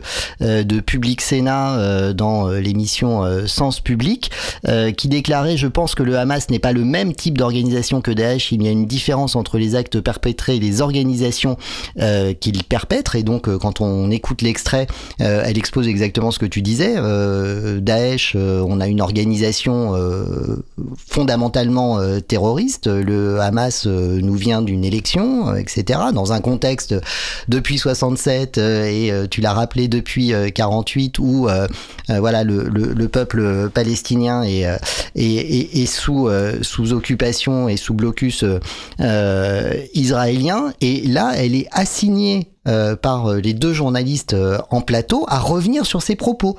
Et, et donc elle finit par la journaliste lui disant mais je ne comprends pas ce que vous dites et elle répond bah, c'est peut-être parce que vous n'êtes pas historienne. Hmm. Voilà. Hmm. Et mais le le, le, le, morceau est, est, hallucinant. Alors je l'ai pas extrait, mais voilà, c'est c'est assez dingue. Mais ça ça vient illustrer ce que tu disais de la faiblesse effectivement argumentaire euh, des euh, spécialistes. On va chercher quand même Enrico Macias, euh, Enrico Macias et, et, et, Philippe Lelouch pour commenter ces événements. Et quand on veut se la jouer intelligent et faire venir des historiens, on rejette ce qu'ils ont à dire. C'est il est là le, confusionnisme et, euh, mm. et elle est là la, dérive euh, fascisante de euh, cette bonne conscience mainstream là de, des chaînes des chaînes dites dites éclairées quoi. Mm. C'est c'est juste incroyable. Alors juste pour euh, être peut-être dans une, une logique euh, de resymétrisation, euh, je pense que c'est pas mal d'écouter un certain nombre de voix. Alors, on en fait ce qu'on en veut parce que ce sont, on va dire, c'est pas des scientifiques, des historiens, etc. Mais ce sont quand même des, des paroles qui sont, euh, voilà, d'autorité aussi reconnues. En tous les cas, qui, qui s'adossent à ce qu'on lit dans le monde des, des scientifiques, notamment des historiens je vous propose d'avoir euh, quelques petites euh, quelques petits sons autour de Stéphane Hessel, euh, de Michel Collomb, de Jean-Paul Chagnolo, qui est d'ailleurs un, un, professeur de sciences politiques, sur cette question de la colonisation, l'occupation des territoires. Donc voilà, ça permettra de poser un petit peu un contre-discours. On en a besoin aussi quelque part pour continuer avant de, à nouveau d'aller vers BFM. Vous iriez jusqu'à assimiler la résistance actuelle du peuple palestinien à la résistance euh, contre l'occupant allemand? Oui, c'est une résistance contre une occupation. Je suis content que vous ayez utilisé ce terme. La Palestine est militairement occupée comme nous avons été militairement occupés. Il fallait résister contre l'occupation et il est naturel que les Palestiniens résistent contre Alors là, la parole de Stéphane Essel, évidemment, qui n'est pas à reporter aux événements euh, actuels.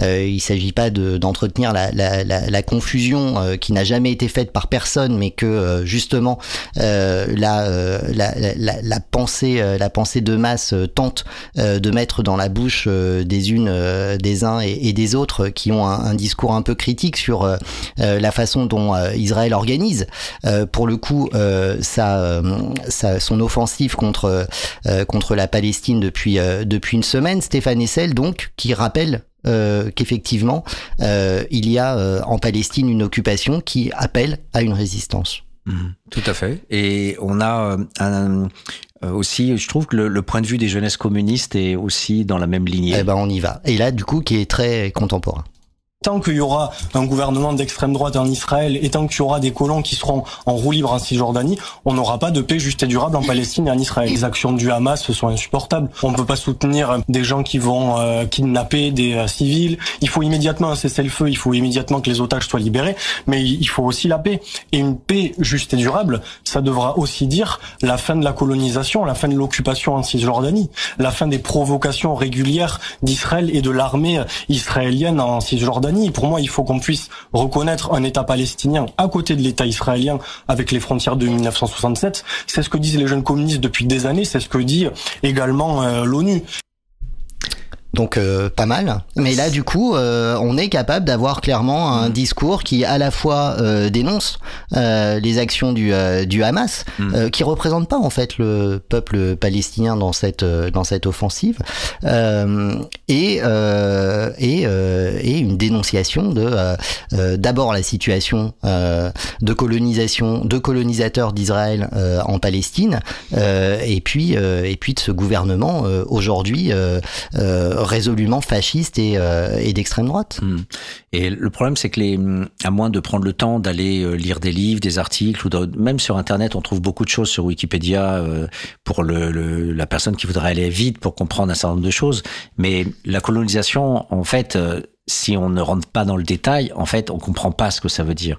Et hum, alors, on va écouter Israël le, sait au départ. Excuse-moi. le petit extrait de, Col- de Jean, Ouais, ouais, Colomb. de Michel Collomb, le journaliste belge, qui, qui, qui, qui donne un des indicateurs de cette colonisation. Euh, ouais, alors attends, je sais plus. Oui, c'est c'est bien lui. Israël, c'est au départ un projet colonial, un projet de colonisation qui est basé sur le vol de la terre, sur le fait de chasser 700 000 Palestiniens à l'époque, de les empêcher de revenir et d'essayer de construire un État ethniquement pur. Donc oui, Israël, ça c'est un projet fondamentalement raciste et euh, un jour ça prendra fin. Je veux dire, le colonialisme, on sait que c'est fini en Afrique, en Amérique latine, en Asie et au Moyen-Orient. C'est fini partout, sauf à un endroit. Il reste un État colonial, c'est Israël, mais un jour ça va finir. Alors c'est vrai- que hum, le, il faut être toujours très prudent euh, euh, par rapport euh, à cette, euh, aux indicateurs que l'on peut utiliser euh, par rapport euh, à cette pensée sur le sur le colonial. Le colonialisme a, a de multiples visages. Le colonialisme de, de peuplement en Nouvelle-Calédonie, par exemple, où les Caldoches ont, ont été plus nombreux que les que les Kanaks, euh, ben, ressemble un petit peu à ce projet de peuplement où les populations juives qui sont venues depuis la fin du 19e siècle, euh, par exemple en Cisjordanie, euh, il y avait même pas 5000 juifs euh, en Cisjordanie au moment où ils sont arrivés et, et, et quelques années plus tard, ils- ont ils ont été euh, près près de 700 000. Euh, donc il y a bien une colonisation par achat des terres, par arrivée massive. Ça a été euh, euh, accompagné par euh, toutes sortes de projets euh, pendant le mandat britannique. Donc euh, ce peuple, effectivement, en diaspora, ce peuple qui essayait de trouver une terre, euh, voilà, a essayé de trouver cette terre euh, à, cet endroit-là, puisque ça correspondait euh, quelque part à- au projet biblique euh, où il, se- disait bon là, c'est là qu'on doit qu'on doit exister. Donc nous, euh, on constate tout simplement qu'il y a eu effectivement euh, ces résistances arabes contre ces arrivées massives d'immigrants, comme nous-mêmes en France, on fonctionne de la même façon avec les Arabes et les Noirs, en disant mais ça suffit de venir nous envahir. Et on a Zemmour qui nous parle du grand remplacement. Donc en fait, les Arabes l'époque eux-mêmes euh, luttaient contre leur remplacement. Et, d'ailleurs, quand l'État israélien s'est créé en 48, justement, ils ont viré les Palestiniens parce que s'il y avait trop de Palestiniens sur les terres qui avaient été données par le mandat de l'ONU, bah, du coup, ils se retrouvaient en minorité. Donc pour toujours conserver la majorité, ils se sont dit, et ça c'était clairement dans la pensée des, de, de, de, de l'agence juive, euh, qui disait bah, il faut virer les Palestiniens, sinon ils vont être plus nombreux que nous. Et voilà, donc cette purification ethnique, elle s'est faite effectivement avec les, les, les, les, les, histoires et les pratiques que l'on que l'on connaît. Et euh, donc ça, ça, ça, s'appelle la Nakba dans le langage palestinien, le, ce traumatisme de, de devoir quitter tous ces villages parce que justement euh, les Israéliens euh, ne pouvaient pas imaginer qu'il y ait une majorité euh, de Palestiniens sur leur euh, propre terre entre guillemets, en tout cas celle qui a été donnée par la partition de, l'ONU en, en 47. Donc le vol de la terre. Euh, on n'est pas obligé d'utiliser cette expression vol, mais en tout cas, la façon dont ça s'est fait, euh, ça correspond effectivement à un, des indic- indicateurs, l'appropriation des terres, le rejet des populations qui sont là. Euh, c'est un des moyens effectivement de, pouvoir être présent. Mais quand on parle de la Cisjordanie, c'est autre chose. C'est-à-dire que là, la colonisation ne renvoie pas à ce, cette arrivée en, depuis la fin du 19e jusqu'en 48 de vagues successives de populations juives. Là, c'est le fait que c'est une terre qui, euh, d'entrée de jeu, n'était pas euh, concédée par euh, le mandat euh, euh, de l'ONU. La Cisjordanie, c'était la Jordanie qui l'avait occupée en, en 47-48. Et en 67, après euh, la, la, guerre des six jours, effectivement, euh, ces, territoires euh, a, toujours été occupés par Israël. Il n'y a jamais eu de retrait, et, euh, et, les, et, les, et la pratique de l'extrême droite a consisté à faire de l'occupation. donc là, c'est pas l'apartheid de Gaza, mais c'est plutôt une sorte de, de alors quel mot utiliser? Là aussi, euh, euh, le, nettoyage euh, se, se, fait par envahissement, c'est-à-dire que des colonies juives, des colons arrivent et il y a toutes sortes de stratégies pour récupérer les terres. Alors Là aussi, il faudrait voir dans le détail comment comment ça comment ça fonctionne. Mais euh, voilà, il y a aussi euh, des terres qui sont récupérées en, en, assassinant le paysan qui cultive ses champs d'olives, euh, en rendant la vie impossible, en expulsant. Euh, on, ça fait des années qu'on parle des expulsions des, des immeubles et même et même parfois d'être obligé de payer le l'emménagement, le, déménagement des, des Israéliens dans le dans les appartements concernés ou dans les maisons. Il y a plein de, de vidéos qui, qui montrent des, familles désespérées parce que leur maison est occupée par, euh, par ces colons. Donc la colonisation, c'est aussi la mort sociale autour de l'eau qui est euh, contrôlée par, euh, par des sociétés israéliennes et qui le distille à compte-gouttes en Cisjordanie. 80% pour les, Israéliens et les colons et 20% pour les Palestiniens. C'est tout ça qui est raconté aujourd'hui par les historiens, par les sociologues, par les journalistes sur le terrain. Et donc, du coup, ça permet d'expliquer, quand on a cette contextualisation, ça permet d'expliquer, de comprendre aussi ces actions désespérées, parce que euh, même quand euh, les luttes sont pacifiques, euh, comme c'était rappelé dans le documentaire de Mediapart, où je vous invite à aller l'écouter parce qu'il est euh, très très précis et très documenté. Et il est en accès libre en plus. En accès libre, voilà. Et, et là, on, on voit qu'effectivement, il y a des, pratiques euh, politiques qui ne, marchent absolument pas, les manifestations même pacifiques euh, de 98-99 étant aussi réprimées euh, dans le sang, euh, le boycott qui est une, action pacifique un peu comme Indira Gandhi, euh, pas Indira Gandhi, euh, enfin en tout cas je veux dire Gandhi euh, contre les Anglais, c'était voilà la, la, lutte par la paix, par euh, les grèves de faim, par des manifestations pacifiques. Là, les Palestiniens ont essayé aussi ce type de, de mobilisation politique et, et, et, ça a été réprimé dans le sang et ça a conduit à absolument rien.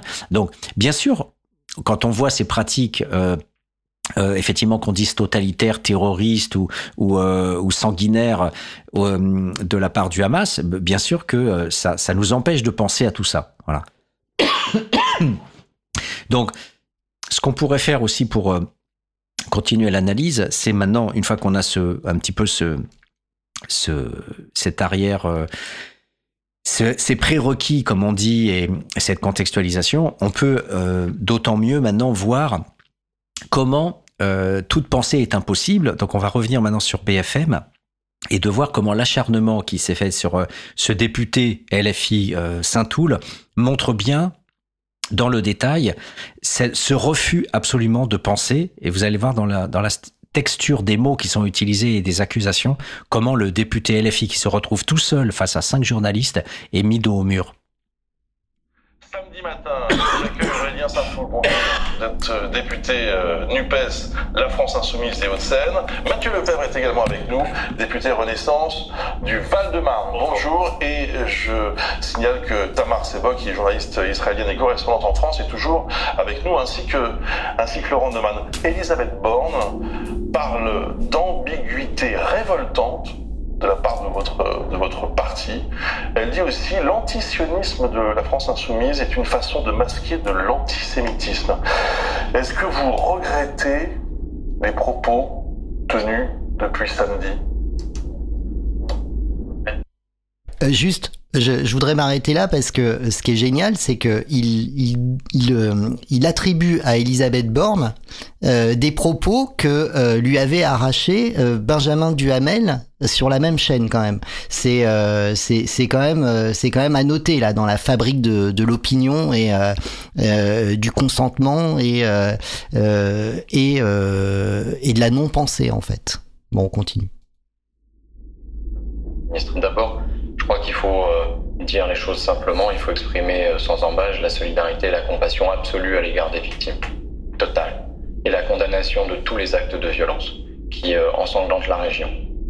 Ensuite, il faut aussi l'avoir à l'esprit, c'est un, sentiment humain de, de compassion que nous exprimons, mais nous avons aussi à l'esprit le fait qu'il existe de nombreux compatriotes qui sont franco-israéliens et franco-palestiniens, et nous ne l'oublions jamais.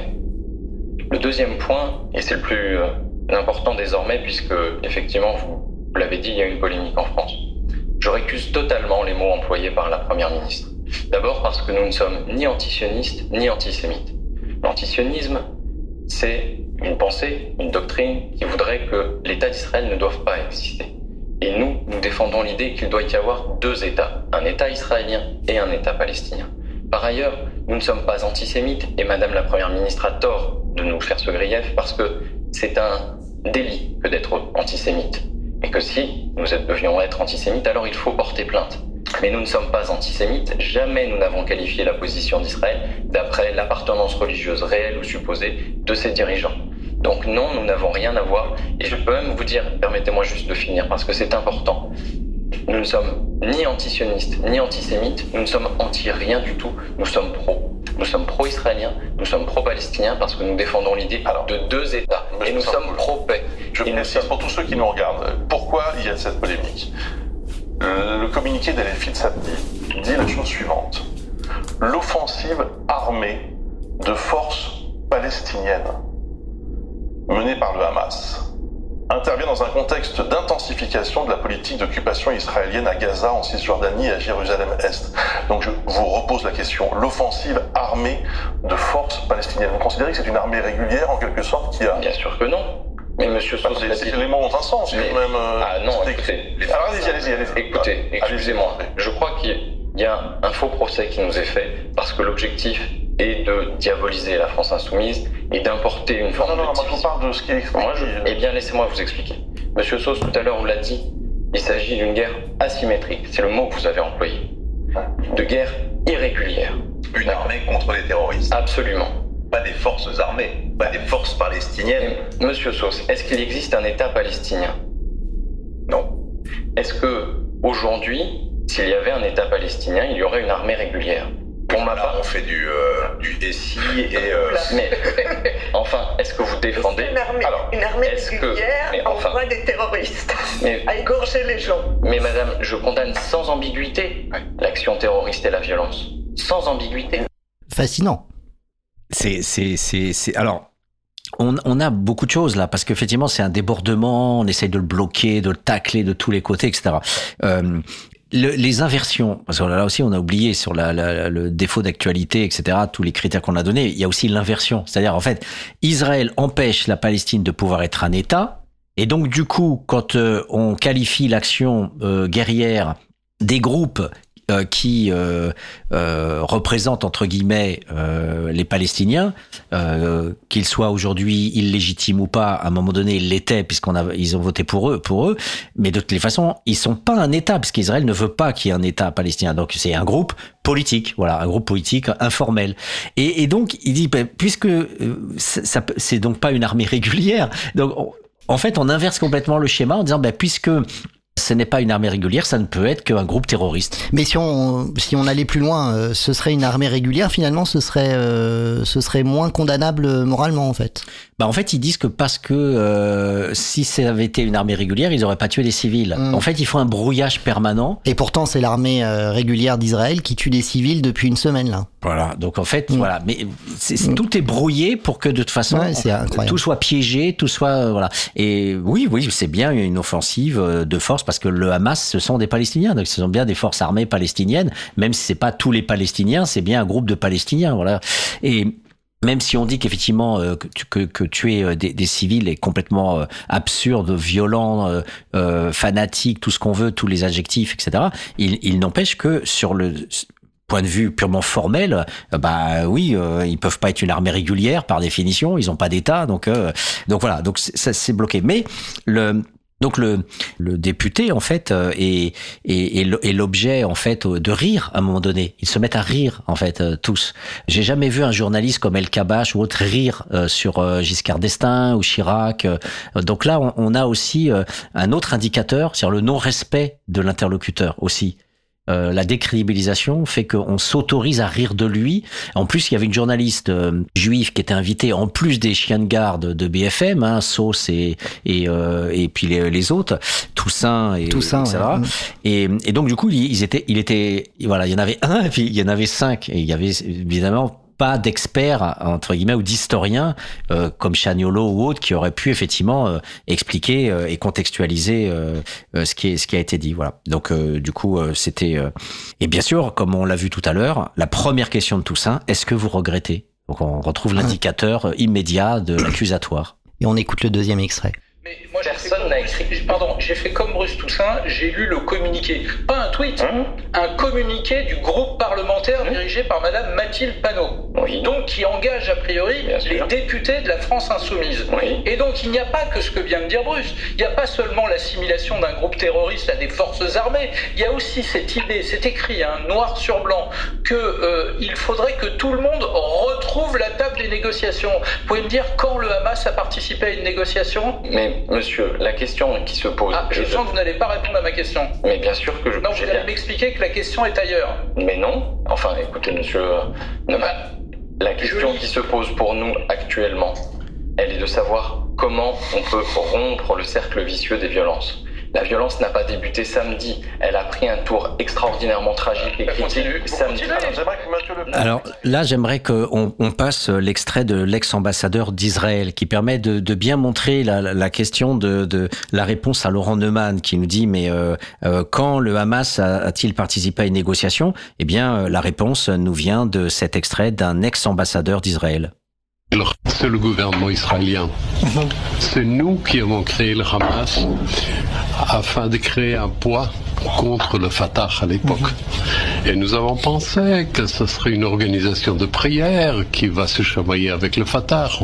On n'a pas pu prévoir ce que ça allait devenir. Mais c'est notre création. Alors, d'abord les faits. Ensuite, conquérir Gaza, détruire le Hamas. Voilà, donc euh, donc voilà, le Hamas est un est un produit. Alors qu'évidemment, on ne crée pas ex nihilo un groupe comme ça. Il faut pas être euh, euh, complotistes euh, et, et débiles. Euh, bien sûr que toutes sortes de groupes, on pourrait dire d'extrême droite, existaient. voilà, comme on a cité Irgun aussi ou Eli, et puis après le Likoud. mais il n'empêche, voilà, que Israël a tout fait en fait pour empêcher que l'OLP, pour empêcher alors les accords d'Oslo, etc. L'OLP qui acceptait de négocier en perdant beaucoup de territoire, en, en concédant beaucoup de choses au, à l'État d'Israël, n'empêche que voilà l'OLP a c'est ce que dit très bien dans un extrait que que l'on verra juste après de Botenga qui nous dit bien justement la, la, la séparation entre l'OLP et Hamas. Effectivement. Hamas a peut-être pas négocié, mais Hamas a été mis sur un plateau par l'État d'Israël parce que le but c'était justement, en ayant cette figure extrême, eh bien Israël est, quasiment euh, a gagné la cause et il est, il est sûr qu'il ne peut être que euh, la pauvre victime face à un grand méchant loup euh, qui ne veut que la destruction d'Israël. Donc Israël a, a, produit le Hamas parce qu'il il y a dans ce visage d'un groupe qui ne reconnaît pas l'État d'Israël, eh bien la certitude qu'il ne peut y avoir que un courant international pro-israélien pour empêcher la destruction d'Israël et ce qui permet finalement de continuer à occuper la Cisjordanie. C'est ce que très, c'est ce que avec grande finesse le, le député belge Botenga euh, dit face à un interlocuteur juif qui essaye de le mettre en difficulté. Mais s'en prendre à des civils euh, est toujours inacceptable, c'est injustifiable, c'est très clair. Euh, donc ça, c'est objectif. Vous condamnez autre... fermement en tant que PTB mais, ou vous trouvez une excuse au Hamas a, Mais c'est pas une question de trouver des excuses. J'ai jamais compris ça comme si on voulait justifier euh, des, des attaques contre des civils. Non, non, c'est parfois ce que certains veulent faire croire. Mmh. Ce qui est vrai, par contre, c'est que ce conflit n'a pas commencé samedi. Oui. Ça, c'est important. Il y a une colonisation, une occupation. Oui, oui. Et d'ailleurs, quand le journal Haaretz israélien écrit lui-même vertement, clairement, que ceci est la faute au gouvernement de Netanyahou, qui a voulu euh, déposséder euh, les Palestiniens, qui a voulu annexer la Palestine. C'est un, gouvernement, oui, c'est un, un, journal israélien oui. qui l'écrit, c'est pas le PTB. Hamas veut la disparition d'Israël. Il y a là une haine, euh, une haine des Juifs qu'on retrouve depuis le départ, quand même. Mais Hamas n'a jamais reconnu l'État d'Israël, c'est clair. L'OLP l'a fait au moment de, de Oslo. Ils veulent hein? une disparition. Mais comme je dis, Hamas n'a jamais reconnu Israël. L'OLP, donc l'Organisation de la libération palestinienne, l'a fait. Et au moment de Oslo, c'était ben, on va vous reconnaître, hein, Israël, et en échange, vous, vous allez arrêter la colonisation et vous retirer de certains mondes. Aujourd'hui, on voit que la colonisation continue et que donc Israël n'a pas tenu ses promesses. Et ça, ça crée évidemment une énorme colère, une ça- énorme euh, rage euh, vis-à-vis de l'occupant, pas seulement à Gaza. Ce dont je suis intimement convaincu, c'est que les, les, les assassinats d'enfants, par exemple, pa- d'enfants palestiniens par Israël, est dénoncé euh, il y a un mois encore par Human Rights Watch, ça, ça crée une colère euh, légitime, évidemment. Après, le droit, disons, euh, à, à résister à ça ne justifie nullement de s'en prendre aux civils. On insiste beaucoup, comme moi je disais, sur le fait qu'effectivement le Hamas n'a pas reconnu l'État d'Israël, ne reconnaît pas l'État d'Israël. L'OLP l'a fait à son époque, mais est-ce qu'aujourd'hui l'État d'Israël reconnaît l'État palestinien? Oui. Non? Ben Moi j'ai très peur, je vais dire, moi j'ai vu Netanyahou euh, à l'Assemblée Générale des Nations Unies avec une carte où la Palestine n'existait plus. C'était une carte où la Palestine était absente. Et donc aujourd'hui, on dit souvent est-ce que les Palestiniens veulent négocier, oui ou non? Mais le gouvernement israélien a rendu très clair l'absence totale de volonté de négociation. Ils veulent imposer un rapport de force. Ils sont en train de le faire en Cisjordanie, où ils sont en train de coloniser, d'annexer avec des colonies illégales, des violations du droit international quotidiennes. Et je pense que là, il y a une responsabilité de l'Union européenne qui n'a jamais pris la moindre mesure pour arrêter ça et faire respecter le droit international.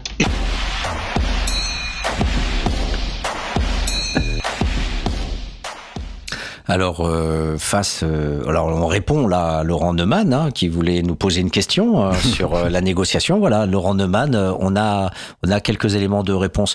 Alors c'est vrai que nous ne sommes pas des historiens spécialisés sur la question euh, voilà, de la Palestine, d'Israël, etc. On fonctionne en citoyen, on fonctionne en, en, en journaliste d'actualité qui essayons de, de bah, justement de voir de sources multiples, des sources de différentes euh, personnalités qui peuvent être scientifiques ou jour- journalistes en tous les cas, qui convergent vers euh, ce- les mêmes discours euh, sur euh, les mots que nous utilisons, euh, voilà, sur euh, les, la colonisation, les occupations de territoire, euh, les violences qui sont aussi faites sur les enfants et les femmes.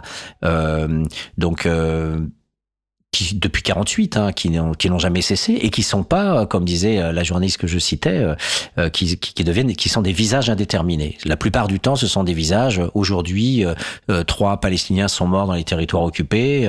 Les médias, quand il n'y a pas des crises comme ça, souvent euh, mettent justement à- en symétrie.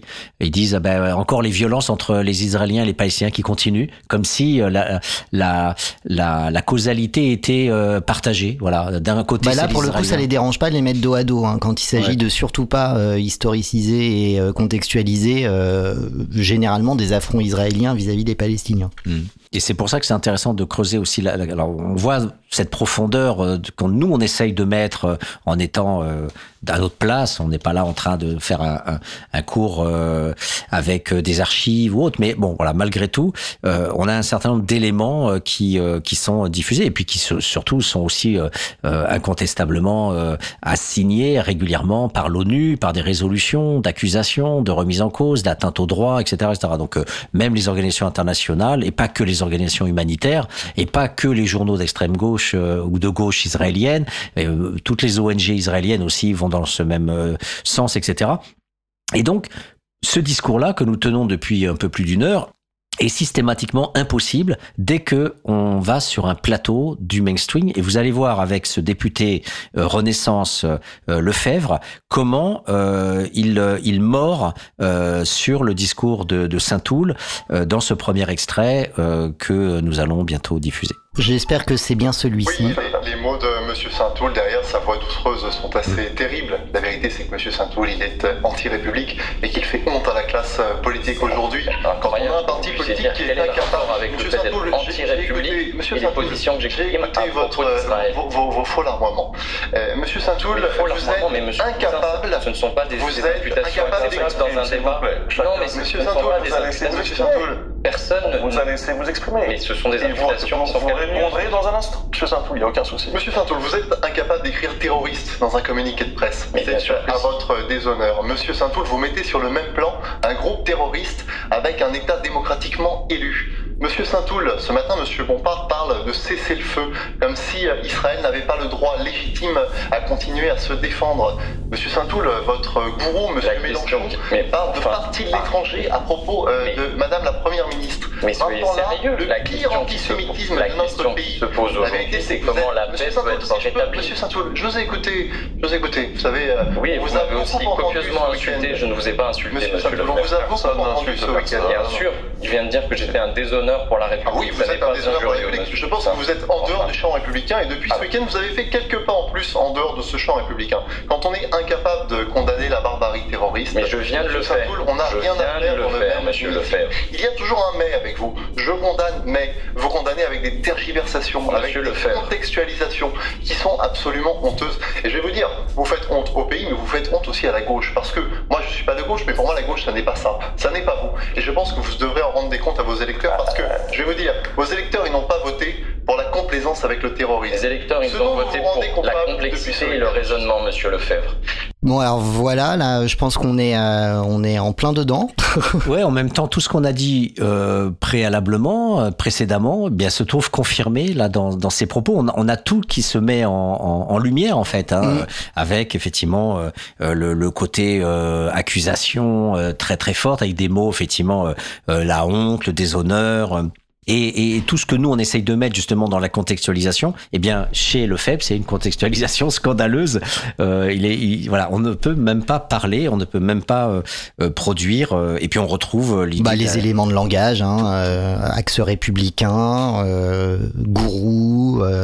Voilà, le droit légitime aussi à se défendre. Donc c'est là où on n'a Mm. plus la, la perspective gaulienne et mitterrandienne des deux États et euh, voilà de, de, de la paix. Et là, on est sur euh, va en guerre, euh, comme tu l'as dit tout à l'heure. On on est sur ce schéma-là, effectivement, euh, du droit légitime. Donc déjà, le droit par définition c'est légitime puisque c'est du droit, mais là c'est c'est bien tautologique hein, pour euh, pour affirmer que le massacre à venir sur Gaza. Et et il y a même eu euh, des des journalistes euh, pour euh, pour dire que quelles que soient les violences qui seront exercées sur Gaza, par définition, elle, euh, Oui. la responsable c'est le Hamas. Oui. Oui. Encore une inversion. Oui. Total.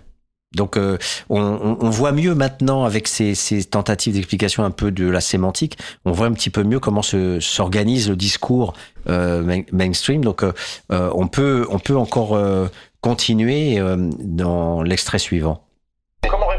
Critiques qui viennent effectivement de l'intérieur de la NUPES et qui disent du côté du Parti Socialiste, par exemple, je pense à M. Jérôme Guedge, qui dit il faut, il faut carrément arrêter la NUPES avec euh, ce qui s'est passé. Qu'est-ce que vous répondez à vos alliés cette fois-ci? Alors, D'abord, ce que je réponds, c'est que je vois dans la situation un problème. C'est que quand j'entends Monsieur Lefebvre dire euh, il y a toujours un mais, je, je vois bien euh, la stratégie qui Je vois bien vos tweets et vos propos, Je vois bien ce que Monsieur Lefebvre est en train d'essayer de faire. Il est en train d'empêcher de penser. Il est en train d'empêcher de penser parce que voyez-vous, la complexité, elle existe et que nous ne pouvons pas penser sans, de temps en temps, balancer, sans voir des mais, sans voir des concessions. Et Monsieur Lefebvre, il interdit de penser parce qu'il est dans la continuité finalement de Mais Manuel il a Valls pas de pensée considère- face au terrorisme, hein. On négocie pas face au terrorisme. qui considère que comprendre, c'est déjà justifié. Pour ma part, je ne pense pas que comprendre ce soit justifié. Je pense que c'est la condition pour recréer les- justement les conditions Donc vous de la pensez qu'on peut comprendre une attaque terroriste qui fait et- 700 morts, de la paix. On peut monsieur- la comprendre Excusez-moi, je on peut la comprendre. Il est nécessaire de comprendre. D'accord, donc il y a des le raisons à process- Il est nécessaire de comprendre le processus qui amène à la violence. Ah, il y a un processus qui mène au terrorisme et vous le comprenez Mais monsieur, la guerre en mais c'est la guerre en terrorisme. Ah, attendez. Et là, on comprend bien euh, la notion de terrorisme intellectuel que je- je- je- j'énonçais euh, énoncé tout à l'heure. Là, on est euh, dans l'assignation permanente à on n'a pas trop compris quoi en fait, euh, tellement c'est euh, dénué de, de toute profondeur et, de sens, mais euh, en tout cas, il est assailli là. complètement assailli et il y a une confusion, voilà, un refus total de d'aller vers la compréhension. Alors la compréhension généralement c'est donné aux scientifiques. On nous cite toujours Max Weber, comprendre le sens des acteurs, et- etc. Et donc là. Le politique, euh, avec la, la NUPES LFI, ils essayent de eux-mêmes de mettre un peu d'histoire à travers la contextualisation, à travers comprendre, pour en disant oui, euh, allons vers ce que disent les historiens et, tous les analystes de la situation euh, RI pour euh, relations internationales, pour voir que c'est pas si simple que ça, quoi. Que cette euh, violence extrême du, du Hamas, évidemment que on peut pas, euh, voilà, être d'accord avec la façon dont le Hamas fonctionne au niveau politique, mais par contre au niveau scientifique, on peut comprendre la, la folie, on peut comprendre Hitler. Euh, toute pratique humaine est explicable. Alors c'est c'est vrai que j'ai rencontré ça. euh, euh, tout au long de ma vie, parce que ayant travaillé aussi sur les camps d'extermination, etc., j'ai aussi eu euh, ce problème-là à gérer. J'en ai fait même dans la revue Terrain, euh, qui est publiée par le ministère de la Culture.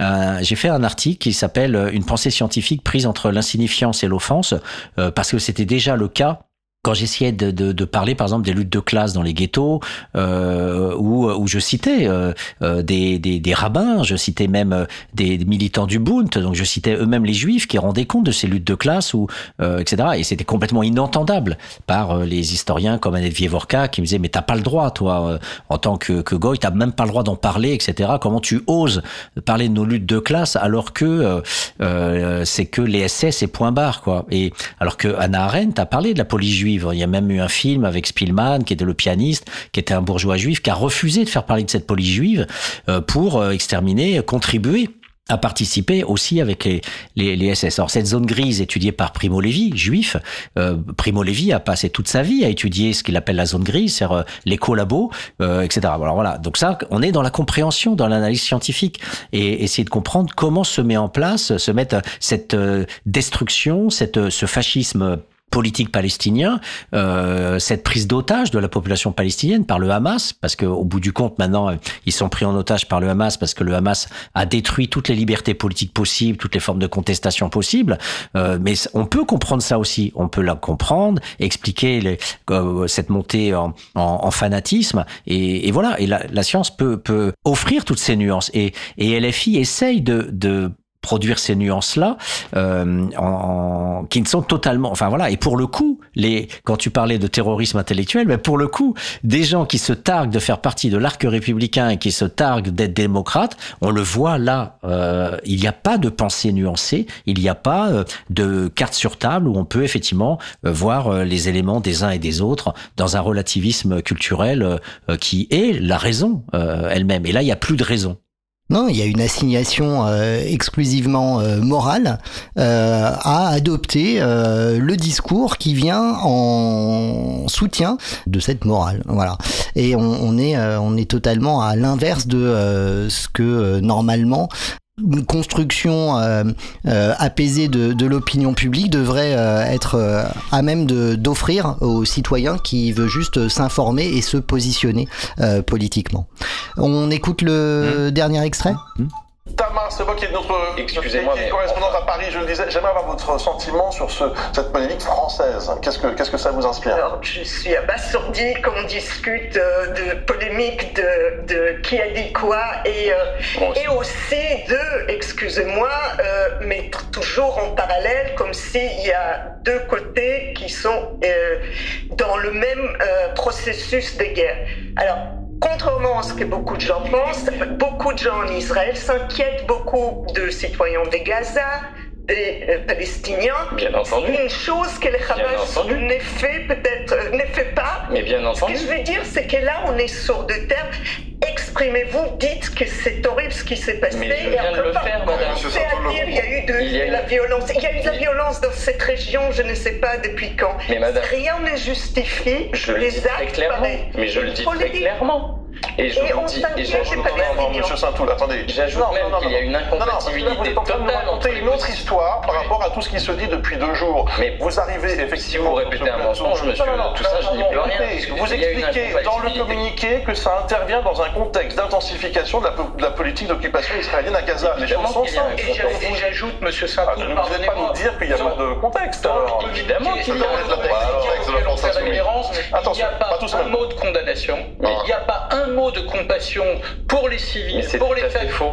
Mais pourquoi? Bah, Attendez, on l'a lu ou mais pas? C'est tout à fait faux.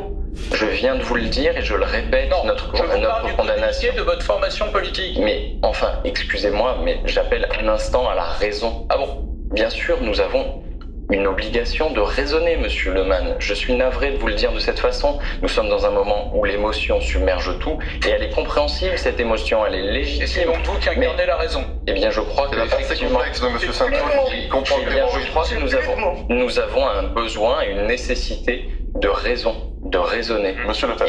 mais peut-être, mais bien sûr, pardon, vous que mais il n'y a pas de raison face au terrorisme. Il y a une condamnation. Mais une vous avez le condamnation. droit de penser qu'il Mais n'y a monsieur pas de raison, Saintoul, monsieur- monsieur Saintoul, euh, quand Mais on voit part- ces images, euh, moi part, je je n'ai pas envie de comprendre ou de chercher à comprendre. La vérité, c'est que vous êtes dans un antisionisme débridé depuis maintenant des mois parce Nous qu'il ne y a sommes pas antisionistes, nous défendons le droit d'Israël à exister, à exister dans la sécurité. C'est le même parti politique.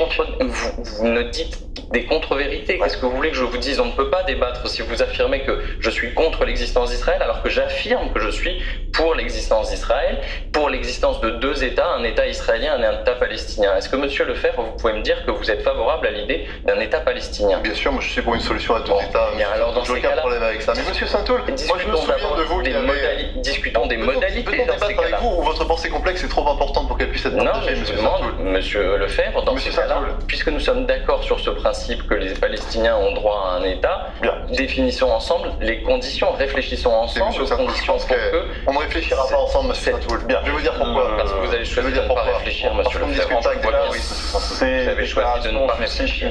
beaucoup d'émotions hein, dans, dans- dans- dans le pays. Ça, c'est au moins une chose euh, qui, euh, Alors je vais, euh, on va accueillir un auditeur dans quelques instants, mais euh, là ce- cet extrait qui vient en voilà en accumulation des, des précédents euh, vient vient encore euh, illustrer là ce que tu euh, évoquais de, l'inversion tout à l'heure, mais sur un autre plan où là encore on veut absolument faire dire à une situation qui n'est pas contestable tout à fait autre chose. Et moi, je trouve, euh, je trouve qu'il garde son calme, euh, Saint-Toul, mais moi, j'aurais quitté le plateau, en fait.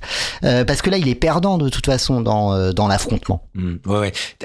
Je pense que c'est une, du point de vue des acteurs politiques, je pense que c'est une grosse faute de LFI de ne pas avoir été avec tout le monde sur la déploration du fanatisme du Hamas et, de pas avoir dit, bah oui, nous, ce, ce discours magique, parce que en termes d'effet, il y a que dalle, mais au moins de le dire, voilà, Mm. de dire, euh, nous sommes solidaires de toutes les familles victimes quelle que soit la compréhension des événements qu'on peut avoir et des passages à l'acte par rapport à l'histoire, sur le moment présent, tout le monde voulait qu'on dise oui, bon voilà, on condamne ça. Et ben fallait le faire.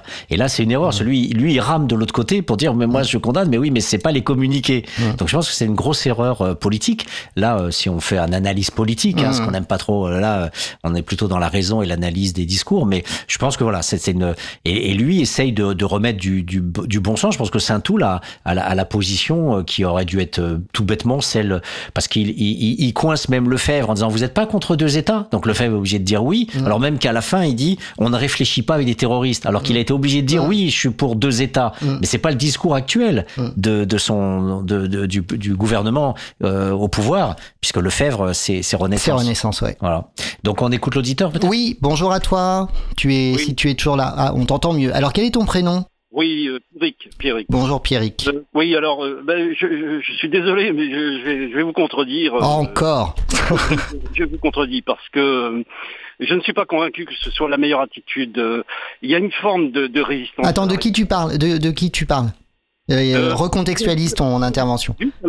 Parce que, peut-être qu'il faut savoir concéder cette parole magique d'admettre, quitte à, à- en penser bien plus lourd. C'est ce que Patrick vient de dire. hein. Voilà, admettre euh, la doxa euh, cour- euh, là du moment, la, la, la- Et toi, tu penses que non, c'était pas nécessaire? Je pense que ça vaut la peine de réfléchir aux stratégies de parole. Il y a Ouais. d'autres manières. Il y a aussi une manière de rembarrer le journaliste dans les cordes et le frapper gauche-droite, gauche-droite, gauche-droite, c'est-à-dire de ne pas se mettre en position de passivité, de- une sorte de sidération. Alors bien sûr, les faits nous sidèrent, mais il n'y a pas à être sidéré face à ces journalistes. Et donc, peut-être qu'il y a une vraie réflexion intelligente, euh, en partant peut-être de cet exemple, euh, de ne pas ne pas entériner la chose, ne pas ne pas céder à la médiocrité de l'autre, Mm. parce que c'est une façon de se salir les mains et c'est du très court terme. Alors on va dire oui, euh, les filles, bon, euh, ben, ben, c'est comme si euh, la France insoumise n'était pas chargée de tant de casseroles, une de plus, c'est sans importance. Peut-être que ça permettrait d'inventer une autre stratégie de parole face à cette cette euh, cette cette nullité euh, Mm. crasse. Alors, je, je veux je veux faire bref parce que je crois que j'ai un signal très mauvais. J'espère que la Mais là, ça va, ça va beaucoup mieux que, que tes deux précédentes tentatives. C'est parfait, on t'écoute. Voilà. Euh, D'abord, je voudrais vous remercier, vous remercier de de de cette euh, de ce type. Alors, on est on est en, en- comment dire dans, dans un commentaire de de, de- choses guerrières et je crois que c'est à vie maintenant. C'est-à-dire ce monde est, est dans la guerre et il y en a partout. Euh, donc, ce tir de barrage, euh, c'est un vrai tir de barrage que vous que vous avez euh, que vous nous avez offert et ça je voudrais vous remercier parce que ça permet de de, de, de- voilà de, à la fois de se remettre en mémoire puis de se rendre compte que bon ça va ça va. Du calme euh, ne nous laissons pas euh, euh, prendre par cette musique euh, sournoise et très très médiocre. Voilà. Donc merci beaucoup pour ce tir de barrage d'intelligence d'analyse de, de- je sais pas ces extraits sont bravo bravo voilà. Euh, la flatterie est finie on passe au dur maintenant je voulais vous dire une chose par rapport à ces faits, euh, et je ne vais pas dire horrifiques, etc. Pas d'adjectif comme ça, parce que ça, c'est céder à la médiocrité. C'est fait. C'est fait. Les faits qui ont eu lieu samedi, euh, samedi passé. Je pense qu'il y a des gens qui sont très heureux de ça. Très heureux.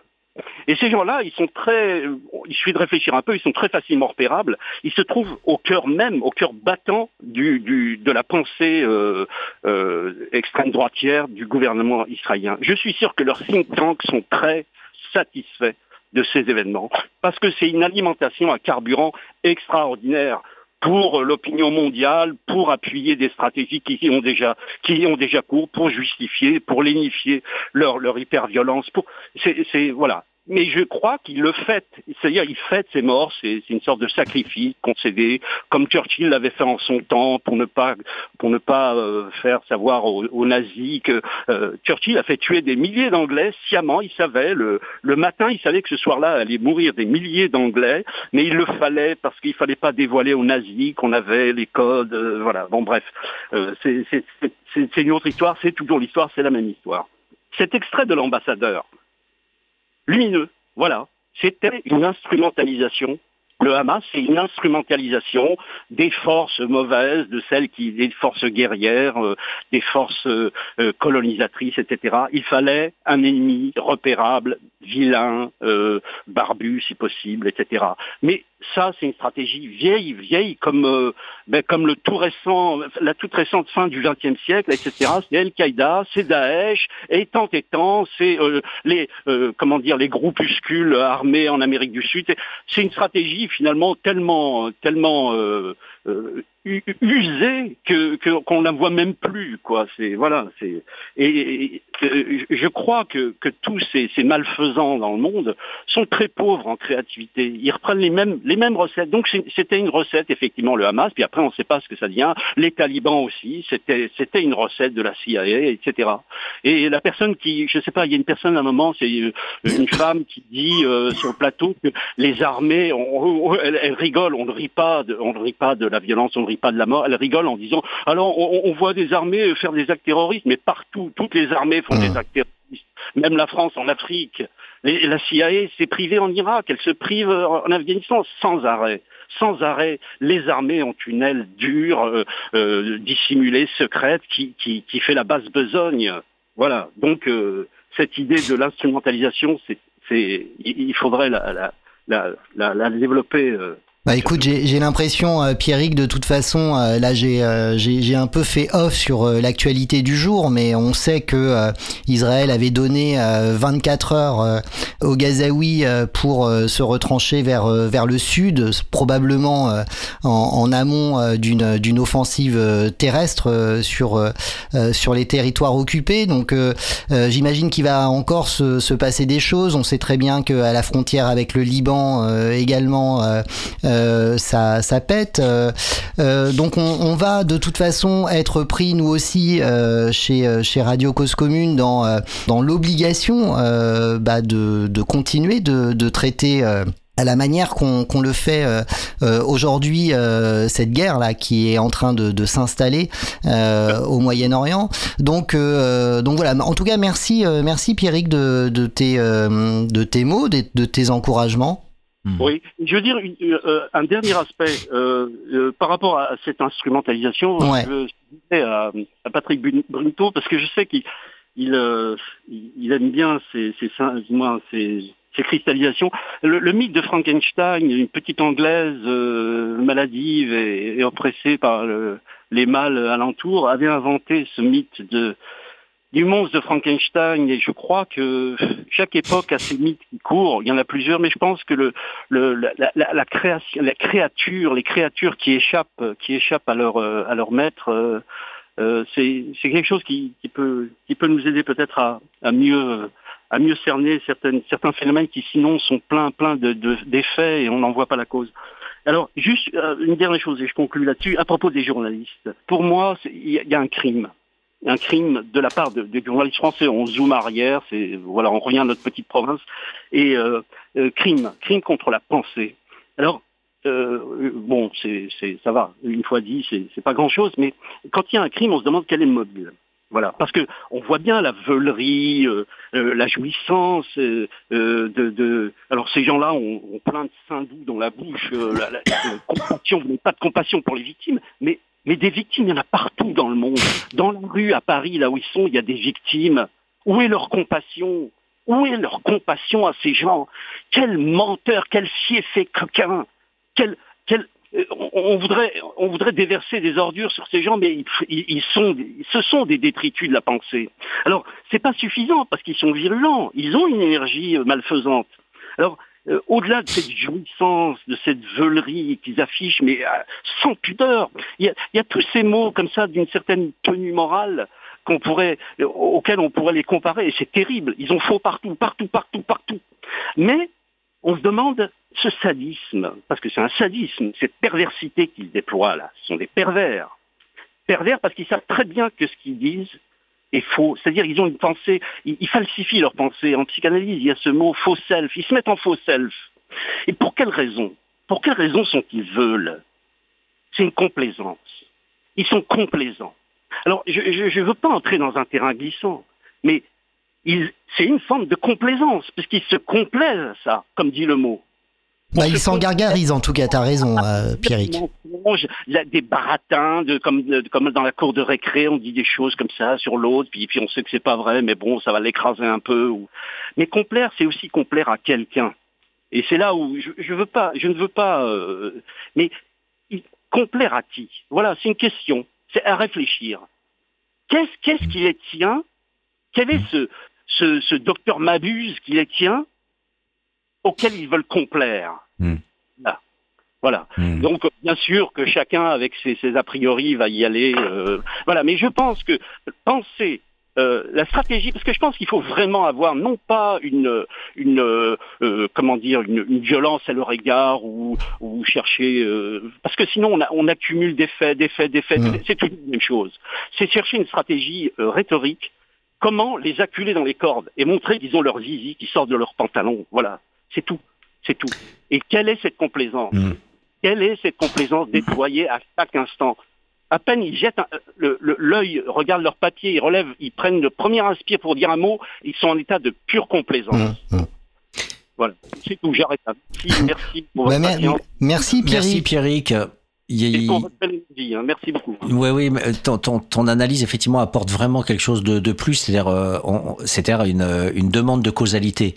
Et euh, en me documentant euh, aussi par rapport à la préparation de l'émission, j'ai vu qu'il y avait aussi dans la logique du boycott, puisque les organisations palestiniennes dans les luttes pacifiques ont, ont mis en place, euh, euh, alors j'ai plus l'acronyme de, de, de, ce boycott, mais en tout cas c'est c'est quelque chose qui a eu un, un très grand écho au niveau international, et même l'Union européenne en 2015, 2015-2016, avait imposé que les produits issus de la colonisation en Cisjordanie euh, soient marqués sur une étiquette pour bien identifier le fait que c'était euh, des produits illégitimes. Donc l'Union européenne, hein, euh, citée par Borne comme étant euh, les droits euh, imprescriptibles, blablabla. Et, et donc il faut savoir qu'il y a beaucoup d'entreprises et beaucoup de banques aussi, des fonds de pension notamment, qui ont refusé d'investir en Israël et ça a posé des gros soucis. Donc une partie du capitalisme refuse de jouer le jeu euh, de, de, ce qui se passe euh, grâce à cette action de, du boycott qui a eu euh, effectivement des effets pratiques d'invalidation de ce que fait Israël. Donc il faut pas, faut pas l'oublier, il y a tout un rapport de force qui se fait, y compris dans les implantations des multinationales. Euh, par exemple, Carrefour s'est implanté dans les territoires de la Cisjordanie euh, sans vergogne, là où d'autres entreprises ont dit bah, on renonce à s'installer parce que c'est pas possible, ça serait collaborer quelque part à cette colonisation. Donc il y a tout ça qui se joue aussi et dont on n'a pas parlé euh, et qui est notamment évoqué par différents papiers euh, de euh, Orient 21, mais aussi des documents de Mediapart et, d'autres d'autres supports. Euh, L'analyse causale, effectivement, comme on n'a pas fait de recherche, évidemment, c'est hyper glissant ce que tu dis. Euh, D'où vient cette perversion de savoir que le discours, alors qu'est-ce qui est cru réellement par les journalistes, quel est leur sens commun vraiment, quelle est leur valeur? Par exemple, je pense que très sincèrement, les journalistes de CNews croient ce qu'ils disent et ils sont vraiment fachos. Euh, pour BFM, il y a peut-être plus une instrumentalisation, mais tu ouvres une porte très intéressante dans l'étude à laquelle on peut pas répondre. Euh, qu'est-ce qui fait que ces journalistes sont tenus? Par quoi? Et qu'est-ce qu'il y a derrière les médias français en termes d'intérêt stratégique par rapport à cet alignement-là Point d'interrogation. Eh bien, et on n'y répondra pas euh, aujourd'hui puisque c'est euh, c'est la fin de cette émission. Merci beaucoup Pierrick de ton euh, intervention. Tu es le bienvenu à l'antenne et reste à l'écoute puisque dans quelques minutes vous allez retrouver enfin en direct William pour un cyberculture. Salut à toi, ça va euh, bah, Salut à vous surtout. Euh, merci Patrick pour euh, ce moment. Merci Olivier. Et on se retrouve évidemment La normalement semaine hein, la semaine prochaine pour la 14e émission euh, de euh, Sous les lapsus de, de l'actu. On va se quitter avec euh, Rage Against the Machine. Ça va laisser euh, 6 minutes 06 à William pour son antenne. Restez donc euh, à l'écoute. C'est euh, Radio Cause Commune. C'est euh, 93.1 euh, en FM à Paris. C'est sur le DAB+, également. On est euh, sur le chat là en ce moment. Euh, cause-commune.fm. Bouton chat. À tout de suite.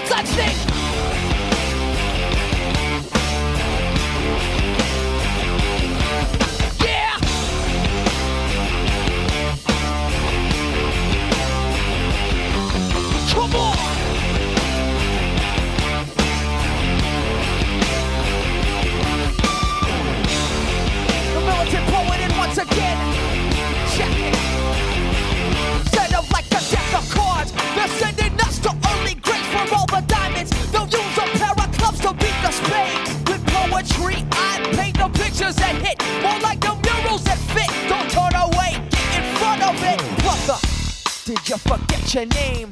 Did you lose it on the wall playing tic tac toe?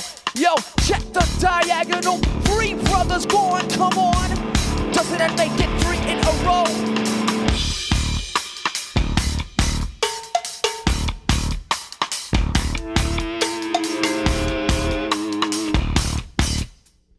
Anger is a gift. Come on!